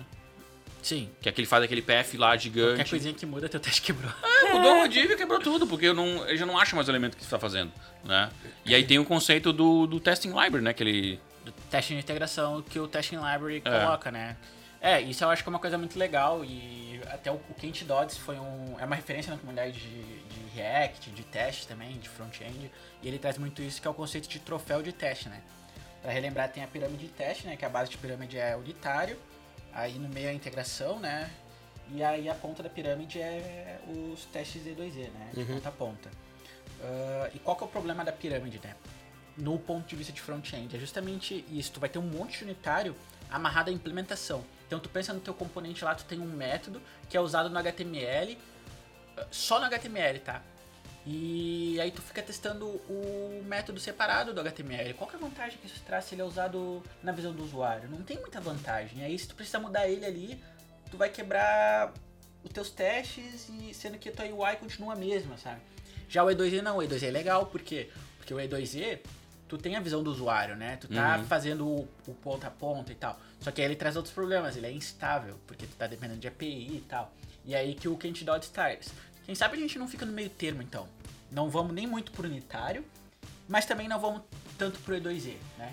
E aí entra os testes de integração, que é o troféu de teste que ele fala, que é a, a parte gordinha do, do, do, do troféu ali, o meio, é todo focado em testes de integração. Então tu foca na visão do usuário, de comportamento. Se eu mudei a minha implementação, se eu mudei um serviço que é usado em vários lugares, não vai quebrar. É, porque tu testa ali, é, é o resultado é o do resultado componente. do usuário, como que a tela vai se comportar. É dentro do contexto de React, né? Que é, o- é a função do test library. O que, que é a nossa função atestável, né? É uma prop entrando e um HTML saindo. Então tu vai testar esse HTML, né? E é o que tu testa. E é o que é o esperado de comportamento. E tem uma coisa interessante que eu acho que o Test Library que colocou, que às vezes até eu fico, pô, mas tá, não tem como. É, por exemplo, usar seletores que só o dev tem acesso. Né? Que é tipo, ele, ele não tem seletor, ah, é, get element by class, sabe? Ou by selector. Não tem. Ele diz assim, ó, é por texto, por out, ou seja, são informações que o usuário tem acesso, tem Legal. visibilidade. Então ele Exato. sempre testa na visão do usuário. O comportamento da minha aplicação na Isso. visão do usuário. É, eu, não, eu não tô fazendo seletor pela div, eu não tô fazendo seletor pelo coisa. Ele tem lá um, um test ID, que não é o recomendado dele, mas tipo assim, tá, tem isso aqui, quer implementa. Mas, Mas- ele, de certa forma, então, ele con- contempla um teste E2E, né? É que o E2E ele é Tu ponta pode, a ponta. mas tu bate no pode fazer, dá pra fazer. Ele não contém, ele não... Não. É que ele não é um contém- pouco parecido. É, é mais ou menos, o problema é que assim, o, o testing library usa o JS Doom, é o JS Doom, né? Que é um interpretador de JavaScript dentro do Node. Tem um runtime separado ali pra pro É, e aí ele não é muito preciso em relação a browsers, por exemplo. Tá? Mas para te rodar esse teste, tu tem que emular o- a aplicação, como se fosse Sim, um mas E2E, ele né? Não, não. Não, Não é não num precisa. ambiente, é num runtime de teste. Tu não Mas tá não carregando to- browser e tal, entendeu? Tá, tu não tá com o browser ligado, mas tu tá com o driver, aquele que simula o browser rodando Não. em, back, em background. Não é, um, não é um browser headless. É, Ah. o JS DOM é um ambiente parecido com, com, com o browser, mas para rodar os testes de forma mais rápida. Ele tem quase. Ele é um pouco mais lento que o unitário, mas ele é bem mais rápido que o E2E. Por quê? O que, que o E2E faz? O E2E levanta a tua aplicação, seja de forma headless, com Puppeteer da vida, né? Com aqueles browser ah, sem Tá, UI. esse aí não levanta então a Não aplicação. levanta. Ah, tá. Uhum. Exatamente. Então ele é mais rápido que o E2E, com a vantagem que ele também é mais estável que o E2E, né? É, Porque isso ele não é tão quebra preciso quanto um. Dizer que não dá pra dizer que é um E2E, né? Porque não é exatamente a ponta do final. Não tá batendo no back-end, né? Sim, Tá- sim, não, não tá emulando a aplicação. Mas uma coisa que é legal dele é que, tipo, ah, quando, se tu faz unitário ali na mão com o Dash, por exemplo, e aí tu tem a camada de serviço ali com fazendo uma request HTTP, por exemplo. Ela pode ser usada para outras coisas, mas normalmente Uhum. a galera usa para HTTP. E aí o que, que a galera normalmente faz? Moca o HTTP no serviço ali, o retorno do serviço, né? E aí com o, o Testing Library não, ele fala assim, cara, moca a menor quantidade possível de coisas. Tá, mas aí como é que tu faz a request HTTP se tu não tá chamando o back-end? Aí tu tem uma outra lib que dá pra usar, que é o Mock Service Worker, que aí ele vê, opa, tá chamando uma request real, mas eu não tenho acesso a essa request real, eu tô em ambiente de teste. Beleza, então eu vou dar um mock aqui pra ti. Mas eu, é, é, é smooth. O teste em si, tu não, tu, tu não tem uma implementação específica no teste, tu tá usando o que foi implementado mesmo pelo. Uhum. Sabe? Isso é muito legal. Muito legal. E Gostei, cara, gostei desse teste aí. É, é bem É, legal. conheci. teste. Ah, antes, antes usava o Enzyme, cara. O Enzyme ele era um teste que o resultado final não era a saída do teu componente. Era, tu analisava o componente. Aí tu tinha que acessar as variáveis. Aí como era aqueles class path, né? Os class path não, os class components. Aí tu tinha que abrir a instância, ver se a variável dentro da instância estava do jeito. Ah, eu... É, e aí qualquer coisinha que mudava na implementação quebrava toda a tua suíte É. de teste. Então, tipo, é, é muito improdutivo isso, né? Sim, tá louco. E É uma muito outra- retrabalho, cara. E uma outra coisa que, ah, apesar de não ser tanto a tua área, Inácio, tu, é, um, é algo comum do JavaScript saber, é que se tu quero começar a fazer teste, sou um desenvolvedor júnior, meu, vai ter pelo menos uns 20 frameworks de teste pra você. Nossa. É, tem um monte, tem um monte, tá? E aí se tu utiliza o Testing Library, e aí é por framework, o Vue tem, normalmente tem a sua suite, o Angular tem a sua suite lá com Carmen Jasmine, com o React tu pode utilizar o que tu quiser. Eu já usei o Karma e o Jest. E, e o Testing Library não, o Testing Library te dá uma interface única que roda independente do framework. O cara que faz teste no Angular Hum, vai saber fazer teste no React, vai saber legal. fazer teste no Vue. É o mesmo teste. É o mesmo, mesmo é- código. É, o mesmo código, é a mesma interface. Bacana, legal. É a mesma API. A API é a mesma, a Uhum. forma de fazer teste é a mesma, o mindset é o mesmo. Então, Uhum. isso, eu, eu hoje, né, eu não, não. No front eu não faço teste de outra forma, sabe? Eu foco muito mais em integração utilizando teste live. Bacana. Muita É, eu tenho, eu tenho usado o test library basicamente como meus testes unitários. É, não faço mais teste unitário, tipo, Exatamente. testar funçãozinha. A não ser que eu tenha algo isoladaço, assim, É. que é uma função pura e que vale a pena fazer unitário e eu vou ganhar algo fazendo. Mas no geral eu, eu utilizo bastante teste no library também. E É. traz uma estabilidade pro front, porque tu confia nos testes, os testes não estão quebrando o tempo todo. Claro que, né, qual que é o trade-off, qual que é o preço? Eles são mais lentos, né? Tipo. É, é o lance da unitários, pirâmide né? dos testes, né? É. É. aquele lance lá, tem. É, é porque o, JS, o JS1 é lento e ele tem que emular todo aquele ambiente, mesmo que seja só um pedacinho desse como um componente pequenininho assim. E tu Ele tá integrando tudo. mais de uma camada, tu não tá mocando, né? Antes tu Ah, mocava tudo, agora tu não tá mais É. mocando. Então ele é um pouco mais lento, né? Mas se paga, porque tu faz menos teste. O mindset é outro, sabe? Antes com unitário, tu enchia de unitário pra tudo que é coisa. Agora com integração não. Integração tu foca ali no, no Não. teu usuário, nos behavior do usuário. Então tu vai ter menos teste também, sabe? É. Mas voltando ao assunto sobre o teste, fazer escrever antes, escrever depois. ah, assim, né, como eu, tava, como eu tinha colocado, né? Ah, existe o mundo que é o que se, que se espera, né? Ah, vamos fazer TDD e tudo mais, fazer teste antes. Mas e, e e o mundo que existe, né? Ah, e aí, pá, eu também acho que existe um, um- meio termo ali, né? Mas eu gosto, particularmente, usar, trabalhar com TDD, apesar de não, não sempre conseguir, não, não é sempre que eu consigo fazer. É porque é o seguinte, eu, é, eu uso os meus testes para evitar ao máximo eu ter que ficar abrindo o navegador para ficar vendo o componente renderizar. Ah, isso é legal. Então, do tipo assim. ah, e aí eu penso o seguinte: eu, eu, eu gosto muito de pensar na beleza que vai ser a minha assinatura do método, ou a chamada do meu, da meu componente. Tem que, tem que ser harmônico, assim, tem que ser bonito, assim, quando Tem chamar. que ser elegante. Elegante, sabe? Tipo, não, quando, o cara, quando os caras escreviam a chamada do meu componente, ah, ele ficou orgulhoso, ah, coisa bonita. Olha escrever. que coisa Olha elegante essas esse prop que eu tenho que passar, né? Ah, e aí eu gosto disso, aí, tipo, aí eu começo escrevendo a minha assinatura. Como é que eu vou fazer? Ah, tá, assim vai, ser, vai ficar bonito. Tá? E como as coisas vão interagir com ele. E aí eu escrevo ali, co- começo a colocar um teste, eu não faço todos os testes, todas as validações de, da, da, da ideia que é meu, tipo, que o, sei lá, que o analista lá me colocou, não, tem que fazer assim, necessário, eu não, não coloco todos, eu boto só algumas coisas que eu vou fazendo, mas muito mais na visão do desenvolvedor que vai utilizar aquilo ali, do que necessariamente eh, da visão de negócio. Então eu, eu penso assim, ah, o dev vai gostar de usar isso aqui, ah, então faço dessa forma. E aí eu vou progredindo, fazendo um joguinho, tipo, coda aqui um pouquinho, coda um pouquinho ali, mas a ideia é que eu, eu faço, eu... ah, então não é escrever antes, é escrever durante.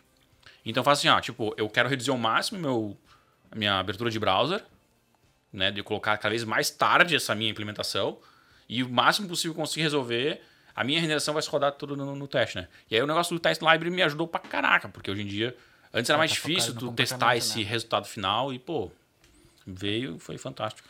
Nesse sentido, uma coisa que eu, que eu gosto de fazer, que eu tenho feito, que é uma abordagem que o livro Philosophy of Software Design traz, recomendo demais para qualquer desenvolvedor, ah, que é tu fazer a tua assinatura, tua, teu design antes de, de sair implementando, né? Então, tu começa, vou fazer uma classe, começa fazendo as assinaturas, as variáveis públicas que tu vai ter, teus métodos públicos, e daqui a pouco dá, dá uma documentada do que, que tu quer que cada método faz, e aí depois tu se preocupa com a implementação. Então acho que vai meio nessa linha assim, tu pensa no design Ah, antes. então, isso aí eu pensei. Isso é algo legal. Como, como se escreve antes, depois. Então, É que o, o que eu trago só é que não fica tão amarrado de preciso fazer TDD, preciso rodar o teste primeiro, depois para implementar para ele falhar e depois fazer ele passar. Eu não acho que precisa ser assim, sabe? Uhum. Eu acho que tu pode pr- primeiro pensar no teu design e depois implementar. Uhum. Eu acho que é ok. Sabe? Não, mas é que, é que tá. É, dá pra, por exemplo, tu pe- pensar no design, como é que tu quer que ele, assi que ele, que ele seja as assinaturas, e nessas tuas assinaturas vão estar no teu teste.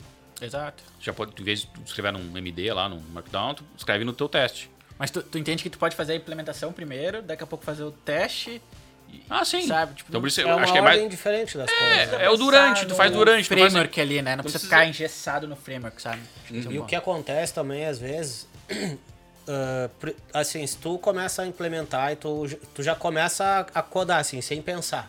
Não pensou no, num, num diagrama ou numa comunicação ou no- nos componentes, não pensou em nada. Só começa a cuspir código. tá, tá, tá, tá.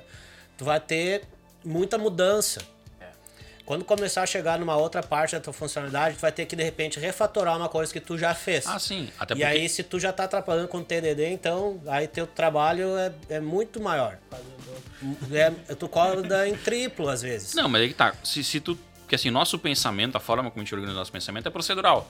Ele vai é, pá, pá, pá, pá, pá. Então, se tu começar a codar já com a ideia que como o teu cérebro funciona, tu vai codar basicamente um procedural. Tu vai ficar fazendo etapa, etapa, etapa, etapa, etapa, etapa, né? Então, tu só vai conseguir a um nível de maturidade de desenvolvimento de software que tu consegue abstrair, sair desse teu processamento é, procedural do teu cérebro com experiência. Ou seja, tu vai codar várias vezes, vai errar várias vezes, vai perceber, não, não é assim que eu tenho que pensar. Porque toda vez que eu penso dessa forma, vai, eu vou ter que vou acabar refatorando, né? Ah, mas ah, é a questão de, tipo, como mudar, né? Claro, interessante fazer fluxograma, implementar os gráficos e tudo mais. Mas ah, a mim, meu entendimento é assim, tipo, ah, não o TDD, talvez não o by the book do TDD, que é escrever tudo, tem que testar, passar. Mas, tipo, já utilizar essa parte do TDD para começar a meio que escrever esses fluxos. Só que de uma forma de código, né? Ah, eu acho que o que importa, assim, que eu concordo, é, é tu pensar antes de desenvolver, né? Assim, codando, né? É, é. Tu vai pensar em desenvolver, vai tentar olhar o problema de uma forma é, inteira, vai pegar, vai mudar. Ah, não, isso aqui. Não, não, não. Escrever tudo assim no bloco não dá. Ah, isso aqui eu posso separar pra cá e tudo mais. né? É, eu acho que o único ponto. É, Começou a fazer TDD legal, é, é massa, é eu acho divertido, eu me divirto fazendo TDD. Só toma cuidado pra não entrar naquele tunnel vision, assim, daí tu fica só olhando aquele. Ah, sim. Acho que esse é o que fica, assim. que- Uhum. Dedica. Ah, com Mas não sou contra, tá? Eu acho que, Aham. que eu me divirto fazendo. Inclusive, tem uma prática que, que eu aprendi com, com num treinamento que- de ágil bem legal, que era com, com o Diego, inclusive ele vem aqui já, né? Que é o TDD Ping Pong, que tu faz um pré-programming com, com TDD, tu faz o teste primeiro, o cara coda depois. Inclusive, eu dei um treinamento já pro pessoal assim, a gente tinha que aprender teste, e aí um fazer o teste e o outro implementar. É muito divertido. Mas aí, dentro no caso, tu tem que escrever todos os teus testes pra depois o cara ter que Não, tá dá, dá pra fazer ping-pong, Ah, né? tá, Tu ping-pong, vai fazer é, aos tu faz um teste, o cara implementa. Um teste, implementa. Aí tu troca, daí um faz o teste, outro implementa. Aí tu vai trocando. É, o legal é quem o cara mais experiente fazer os testes, né? Porque ele já tem uma noção mais de design, co- consegue sair um pouco ali Uhum. Sim. do, da funçãozinha e tal, né? Do, do bit, ele começa, consegue olhar um pouco mais pra cima o contexto. E aí é Uhum. legal ele fazer o teste até pro cara, pro, pro dev mais júnior ali, ah, é, aprender, né? Como se faz o teste e já, tipo, pensar na implementação, né? Então, é bem divertido, vale muito a pena. É, isso aí. Ah, eu acho que é mais ou menos a vibe que eu tava, que eu tava colocando ali, né? Sim, sim. É um ping-pong que vai fazer só contigo mesmo. Né? tipo, fazer um brainstorm sozinho.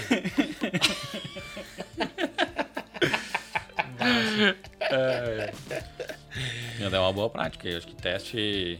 ah, teste front-end é, é, é, é- é- é pesadíssimo, assim, tipo.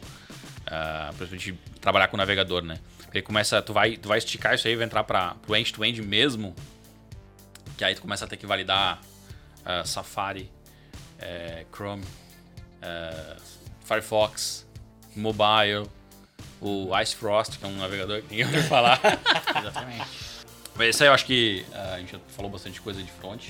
Ah, com certeza a gente poderia ficar falando mais aí a noite inteira. Poderia. Fácil, né? Sim, porque nessa, agora, desde o início do programa até agora, já deve ter se criado mais uma lib em, em JavaScript, né? Uma só? Um monte. Se tu for no, NP no NPM lá ver quantos pacotes já foram publicados, aumentou uns 10 ali, cara. Já foi pior, já foi pior. Não, talvez tenham publicado uma Tá nova framework de de JavaScript. Já foi. Agora, agora isso aí é meme, isso aí é mito agora. Agora ficou, né? É, não, mas é, é, que foi bem na época que mudou para S6 é que começou a surgir, né? Mudou um monte de coisa dentro do, do, do JavaScript e aí a galera começou a criar framework pra fuzel, assim. Vi- Viu, Adrian? Quantas vezes tu limpa teu Node Modules por dia na tua máquina? Às vezes.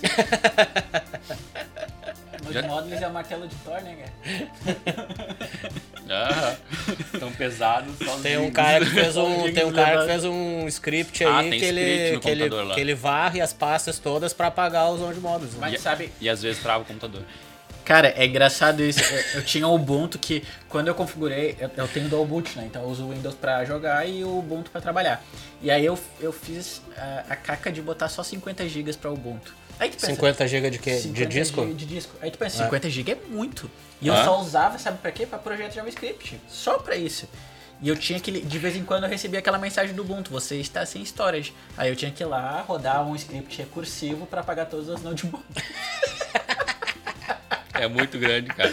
Aí, aí eu formatei esses dias e aí eu botei mais. Agora eu tenho 200 GB, não, vai, não vou precisar me Mas isso é preocupar. culpa de dev. Dev front que fica lá. Hum, eu quero formatar esse número. Ah, vou ver se tem uma lib pra formatar esse número. Porra, meu, tu quer formatar o número, cara? Usa Tu, já- tu viu que tem uma lib chamada Isod?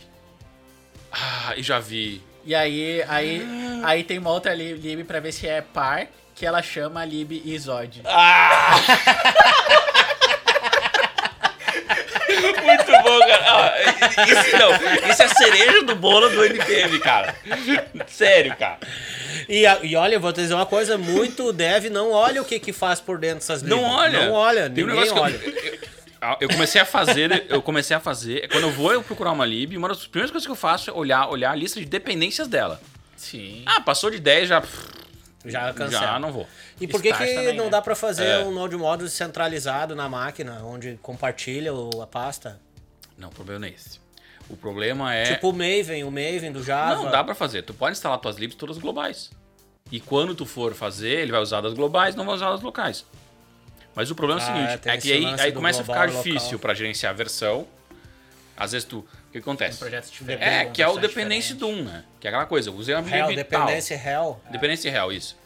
Ah, é, é uma... Usa uma dependência, se usa outra dependência na versão 1.0. Aí tu É, outra é dependência, tudo usa mal mesma- projetado, né, meu? É. Tudo mal projetado. Não, libs. isso é por causa dos ISOD, is, is, is, is, É, is, e- is- Sempre é os dev. meu. É, meu. Modules é, recur- é uma árvore, né? Ele é recursiva. né? Então, Cara, é É. tem outra que Aí tem no que no de modo, no de modo. no- Abre, abre o packet lock e tu fica apavorado. Tu olha, ah, mas eu só tenho três dependêncies. Aí tu Aham. vai abrir o lock É. JSON, tem 50 mil É dependências. isso aí, isso aí. Não, é Já fica a dica, ó, se tu for fazer um pacote NPM, usa pouca dependência, não vai ficar procurando função pra Não, ver se é já- par ou ímpar ou se, sei lá, vai Melhor fazer ser um... clean, né? Tipo, não tem nada, né? É, não, esse é o melhor. ápice, né? Pô, Ah. aí quer formatar um número, meu, tem a API nativa do, no- do Node que faz, tá? Do JavaScript faz, tá?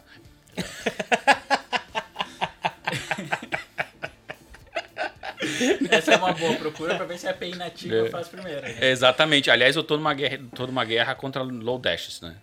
Na Cara, eu vida. detesto Lodash. Eu tô, eu tô assim, não, pode tirar esse Lodash aí. Ah, porque, meu Deus do céu, cara. Os cara pra pra fazer um get. Ah, porque eu quero fazer o get, que é bom. Aí usa só o get. Ah, tá, mas dá pra usar o import só, da, só do slash, né? Mas tudo bem, quando tu instalar, ele vai instalar todas as, as tralhas que ele vem, né? É, eu acho que. Até, até posso estar falando uma besteira assim, mas até- quando eu usava, não tinha tree shaking. Tipo, o Lodash. Então tu não conseguia, por exemplo, importar só uma função específica dele Aham. e usar só ele. Tu tinha que baixar todo o bando, que nem Ah, o. Moment, Moment JS, né?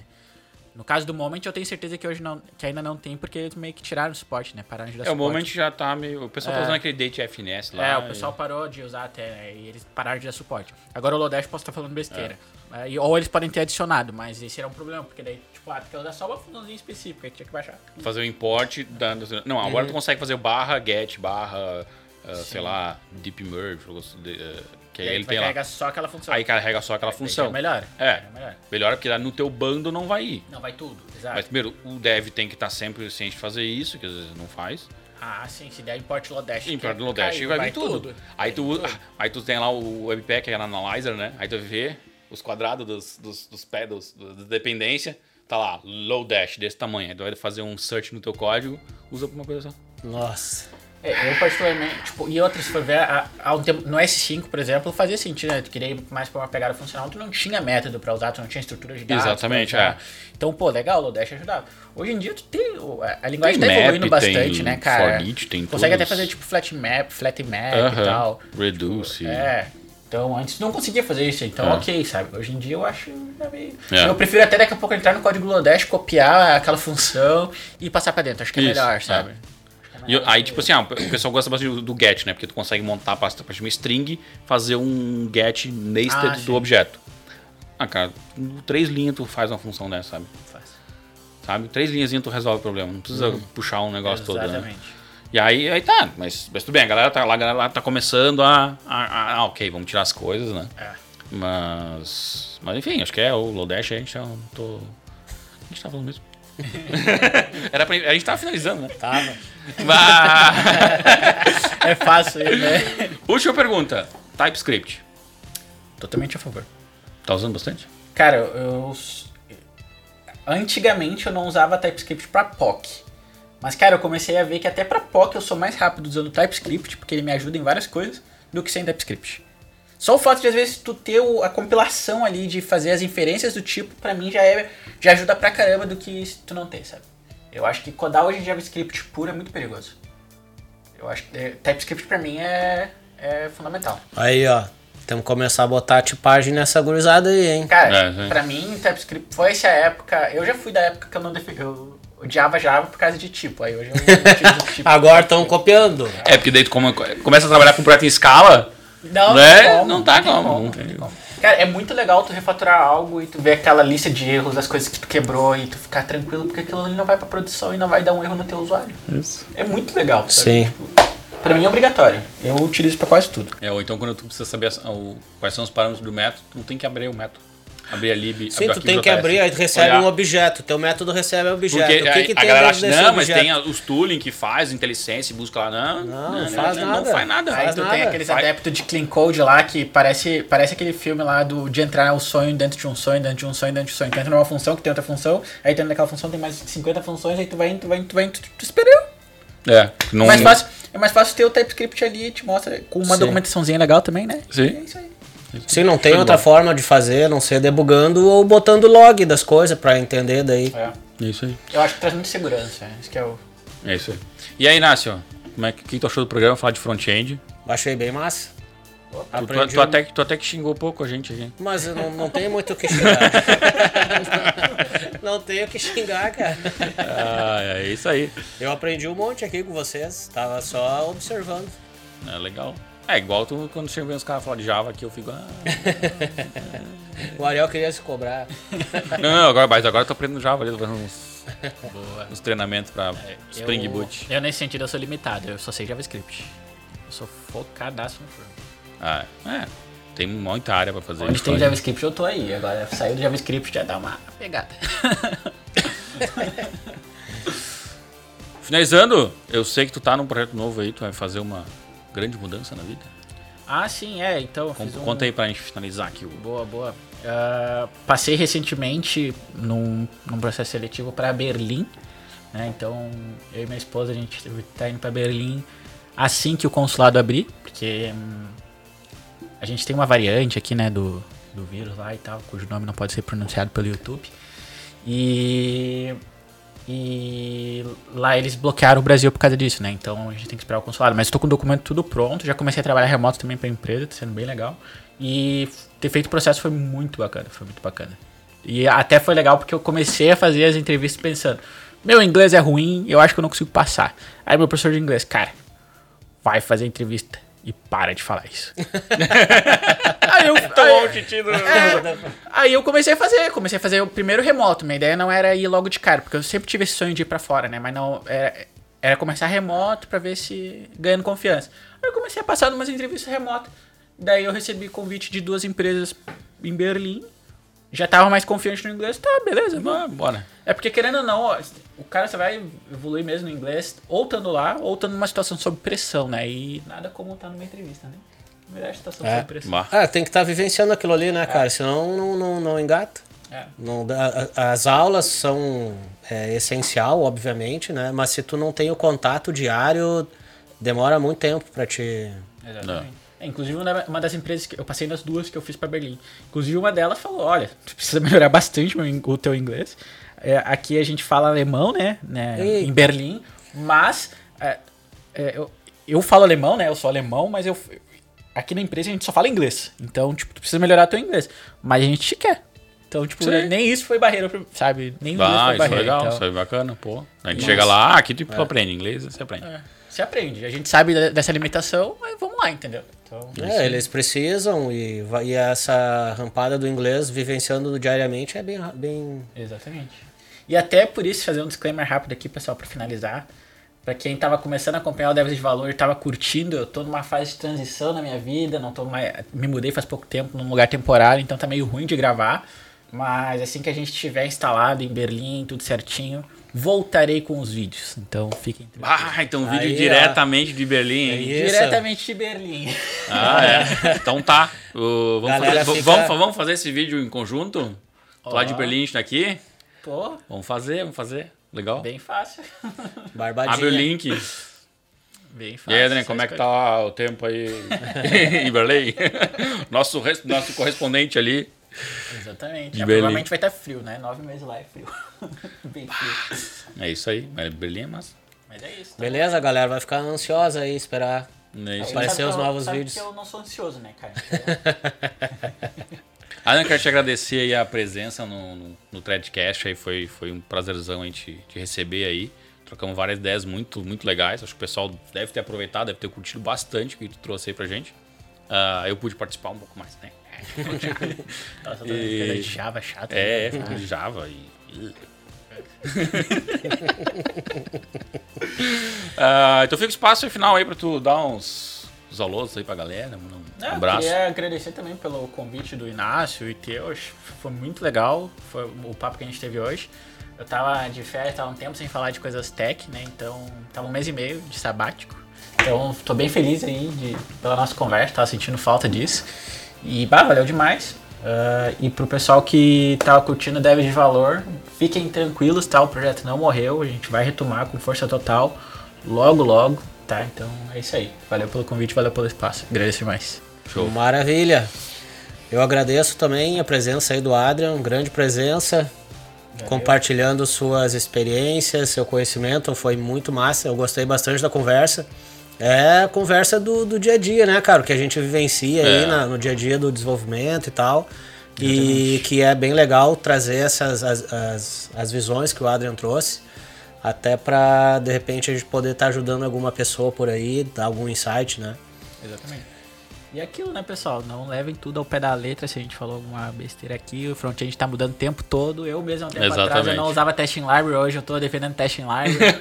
no futuro pode surgir algo melhor do que a gente falou aqui. Ah, isso é verdade. É. Trouxemos mas a nossa experiência até o momento, né? É, Isso só aí. lembrando, a gente tá em final de julho de 2021, então É muito não levem o que a gente tá falando hoje para Verdade. daqui a dois meses, tá? Porque vai estar tudo diferente. Então tá. Fechou? Isso aí, pessoal. Valeu, Ah, pessoal. Vamos pedir aí que tá, quem tá nos assistindo, agradecer a, a audiência de vocês, se vocês seguraram até o final, o programa ficou bem longo. E não esquece, quem tá no YouTube ali, clica lá no, no sininho, bota pra seguir. Ah, isso é importante, a gente aumenta a nossa, a nossa base de, de amigos, colegas aqui que vão participar do programa. Aí também você vai poder ter acesso aí, vai receber a notificação de que a gente está publicando conteúdo novo, né? A gente está sempre aí publicando coisa, entrevista super legal. Ah, e quem está nos canais de, ah, de só de podcast, só de áudio também, segue lá, compartilha com a galera, é isso aí. E já fica, já tá o link aí, você já deve ter visto o link, tá na tela com o canal ah, Dev de Valor aí do Adrian. Fechou? Valeu, Falou, pessoal. Fui!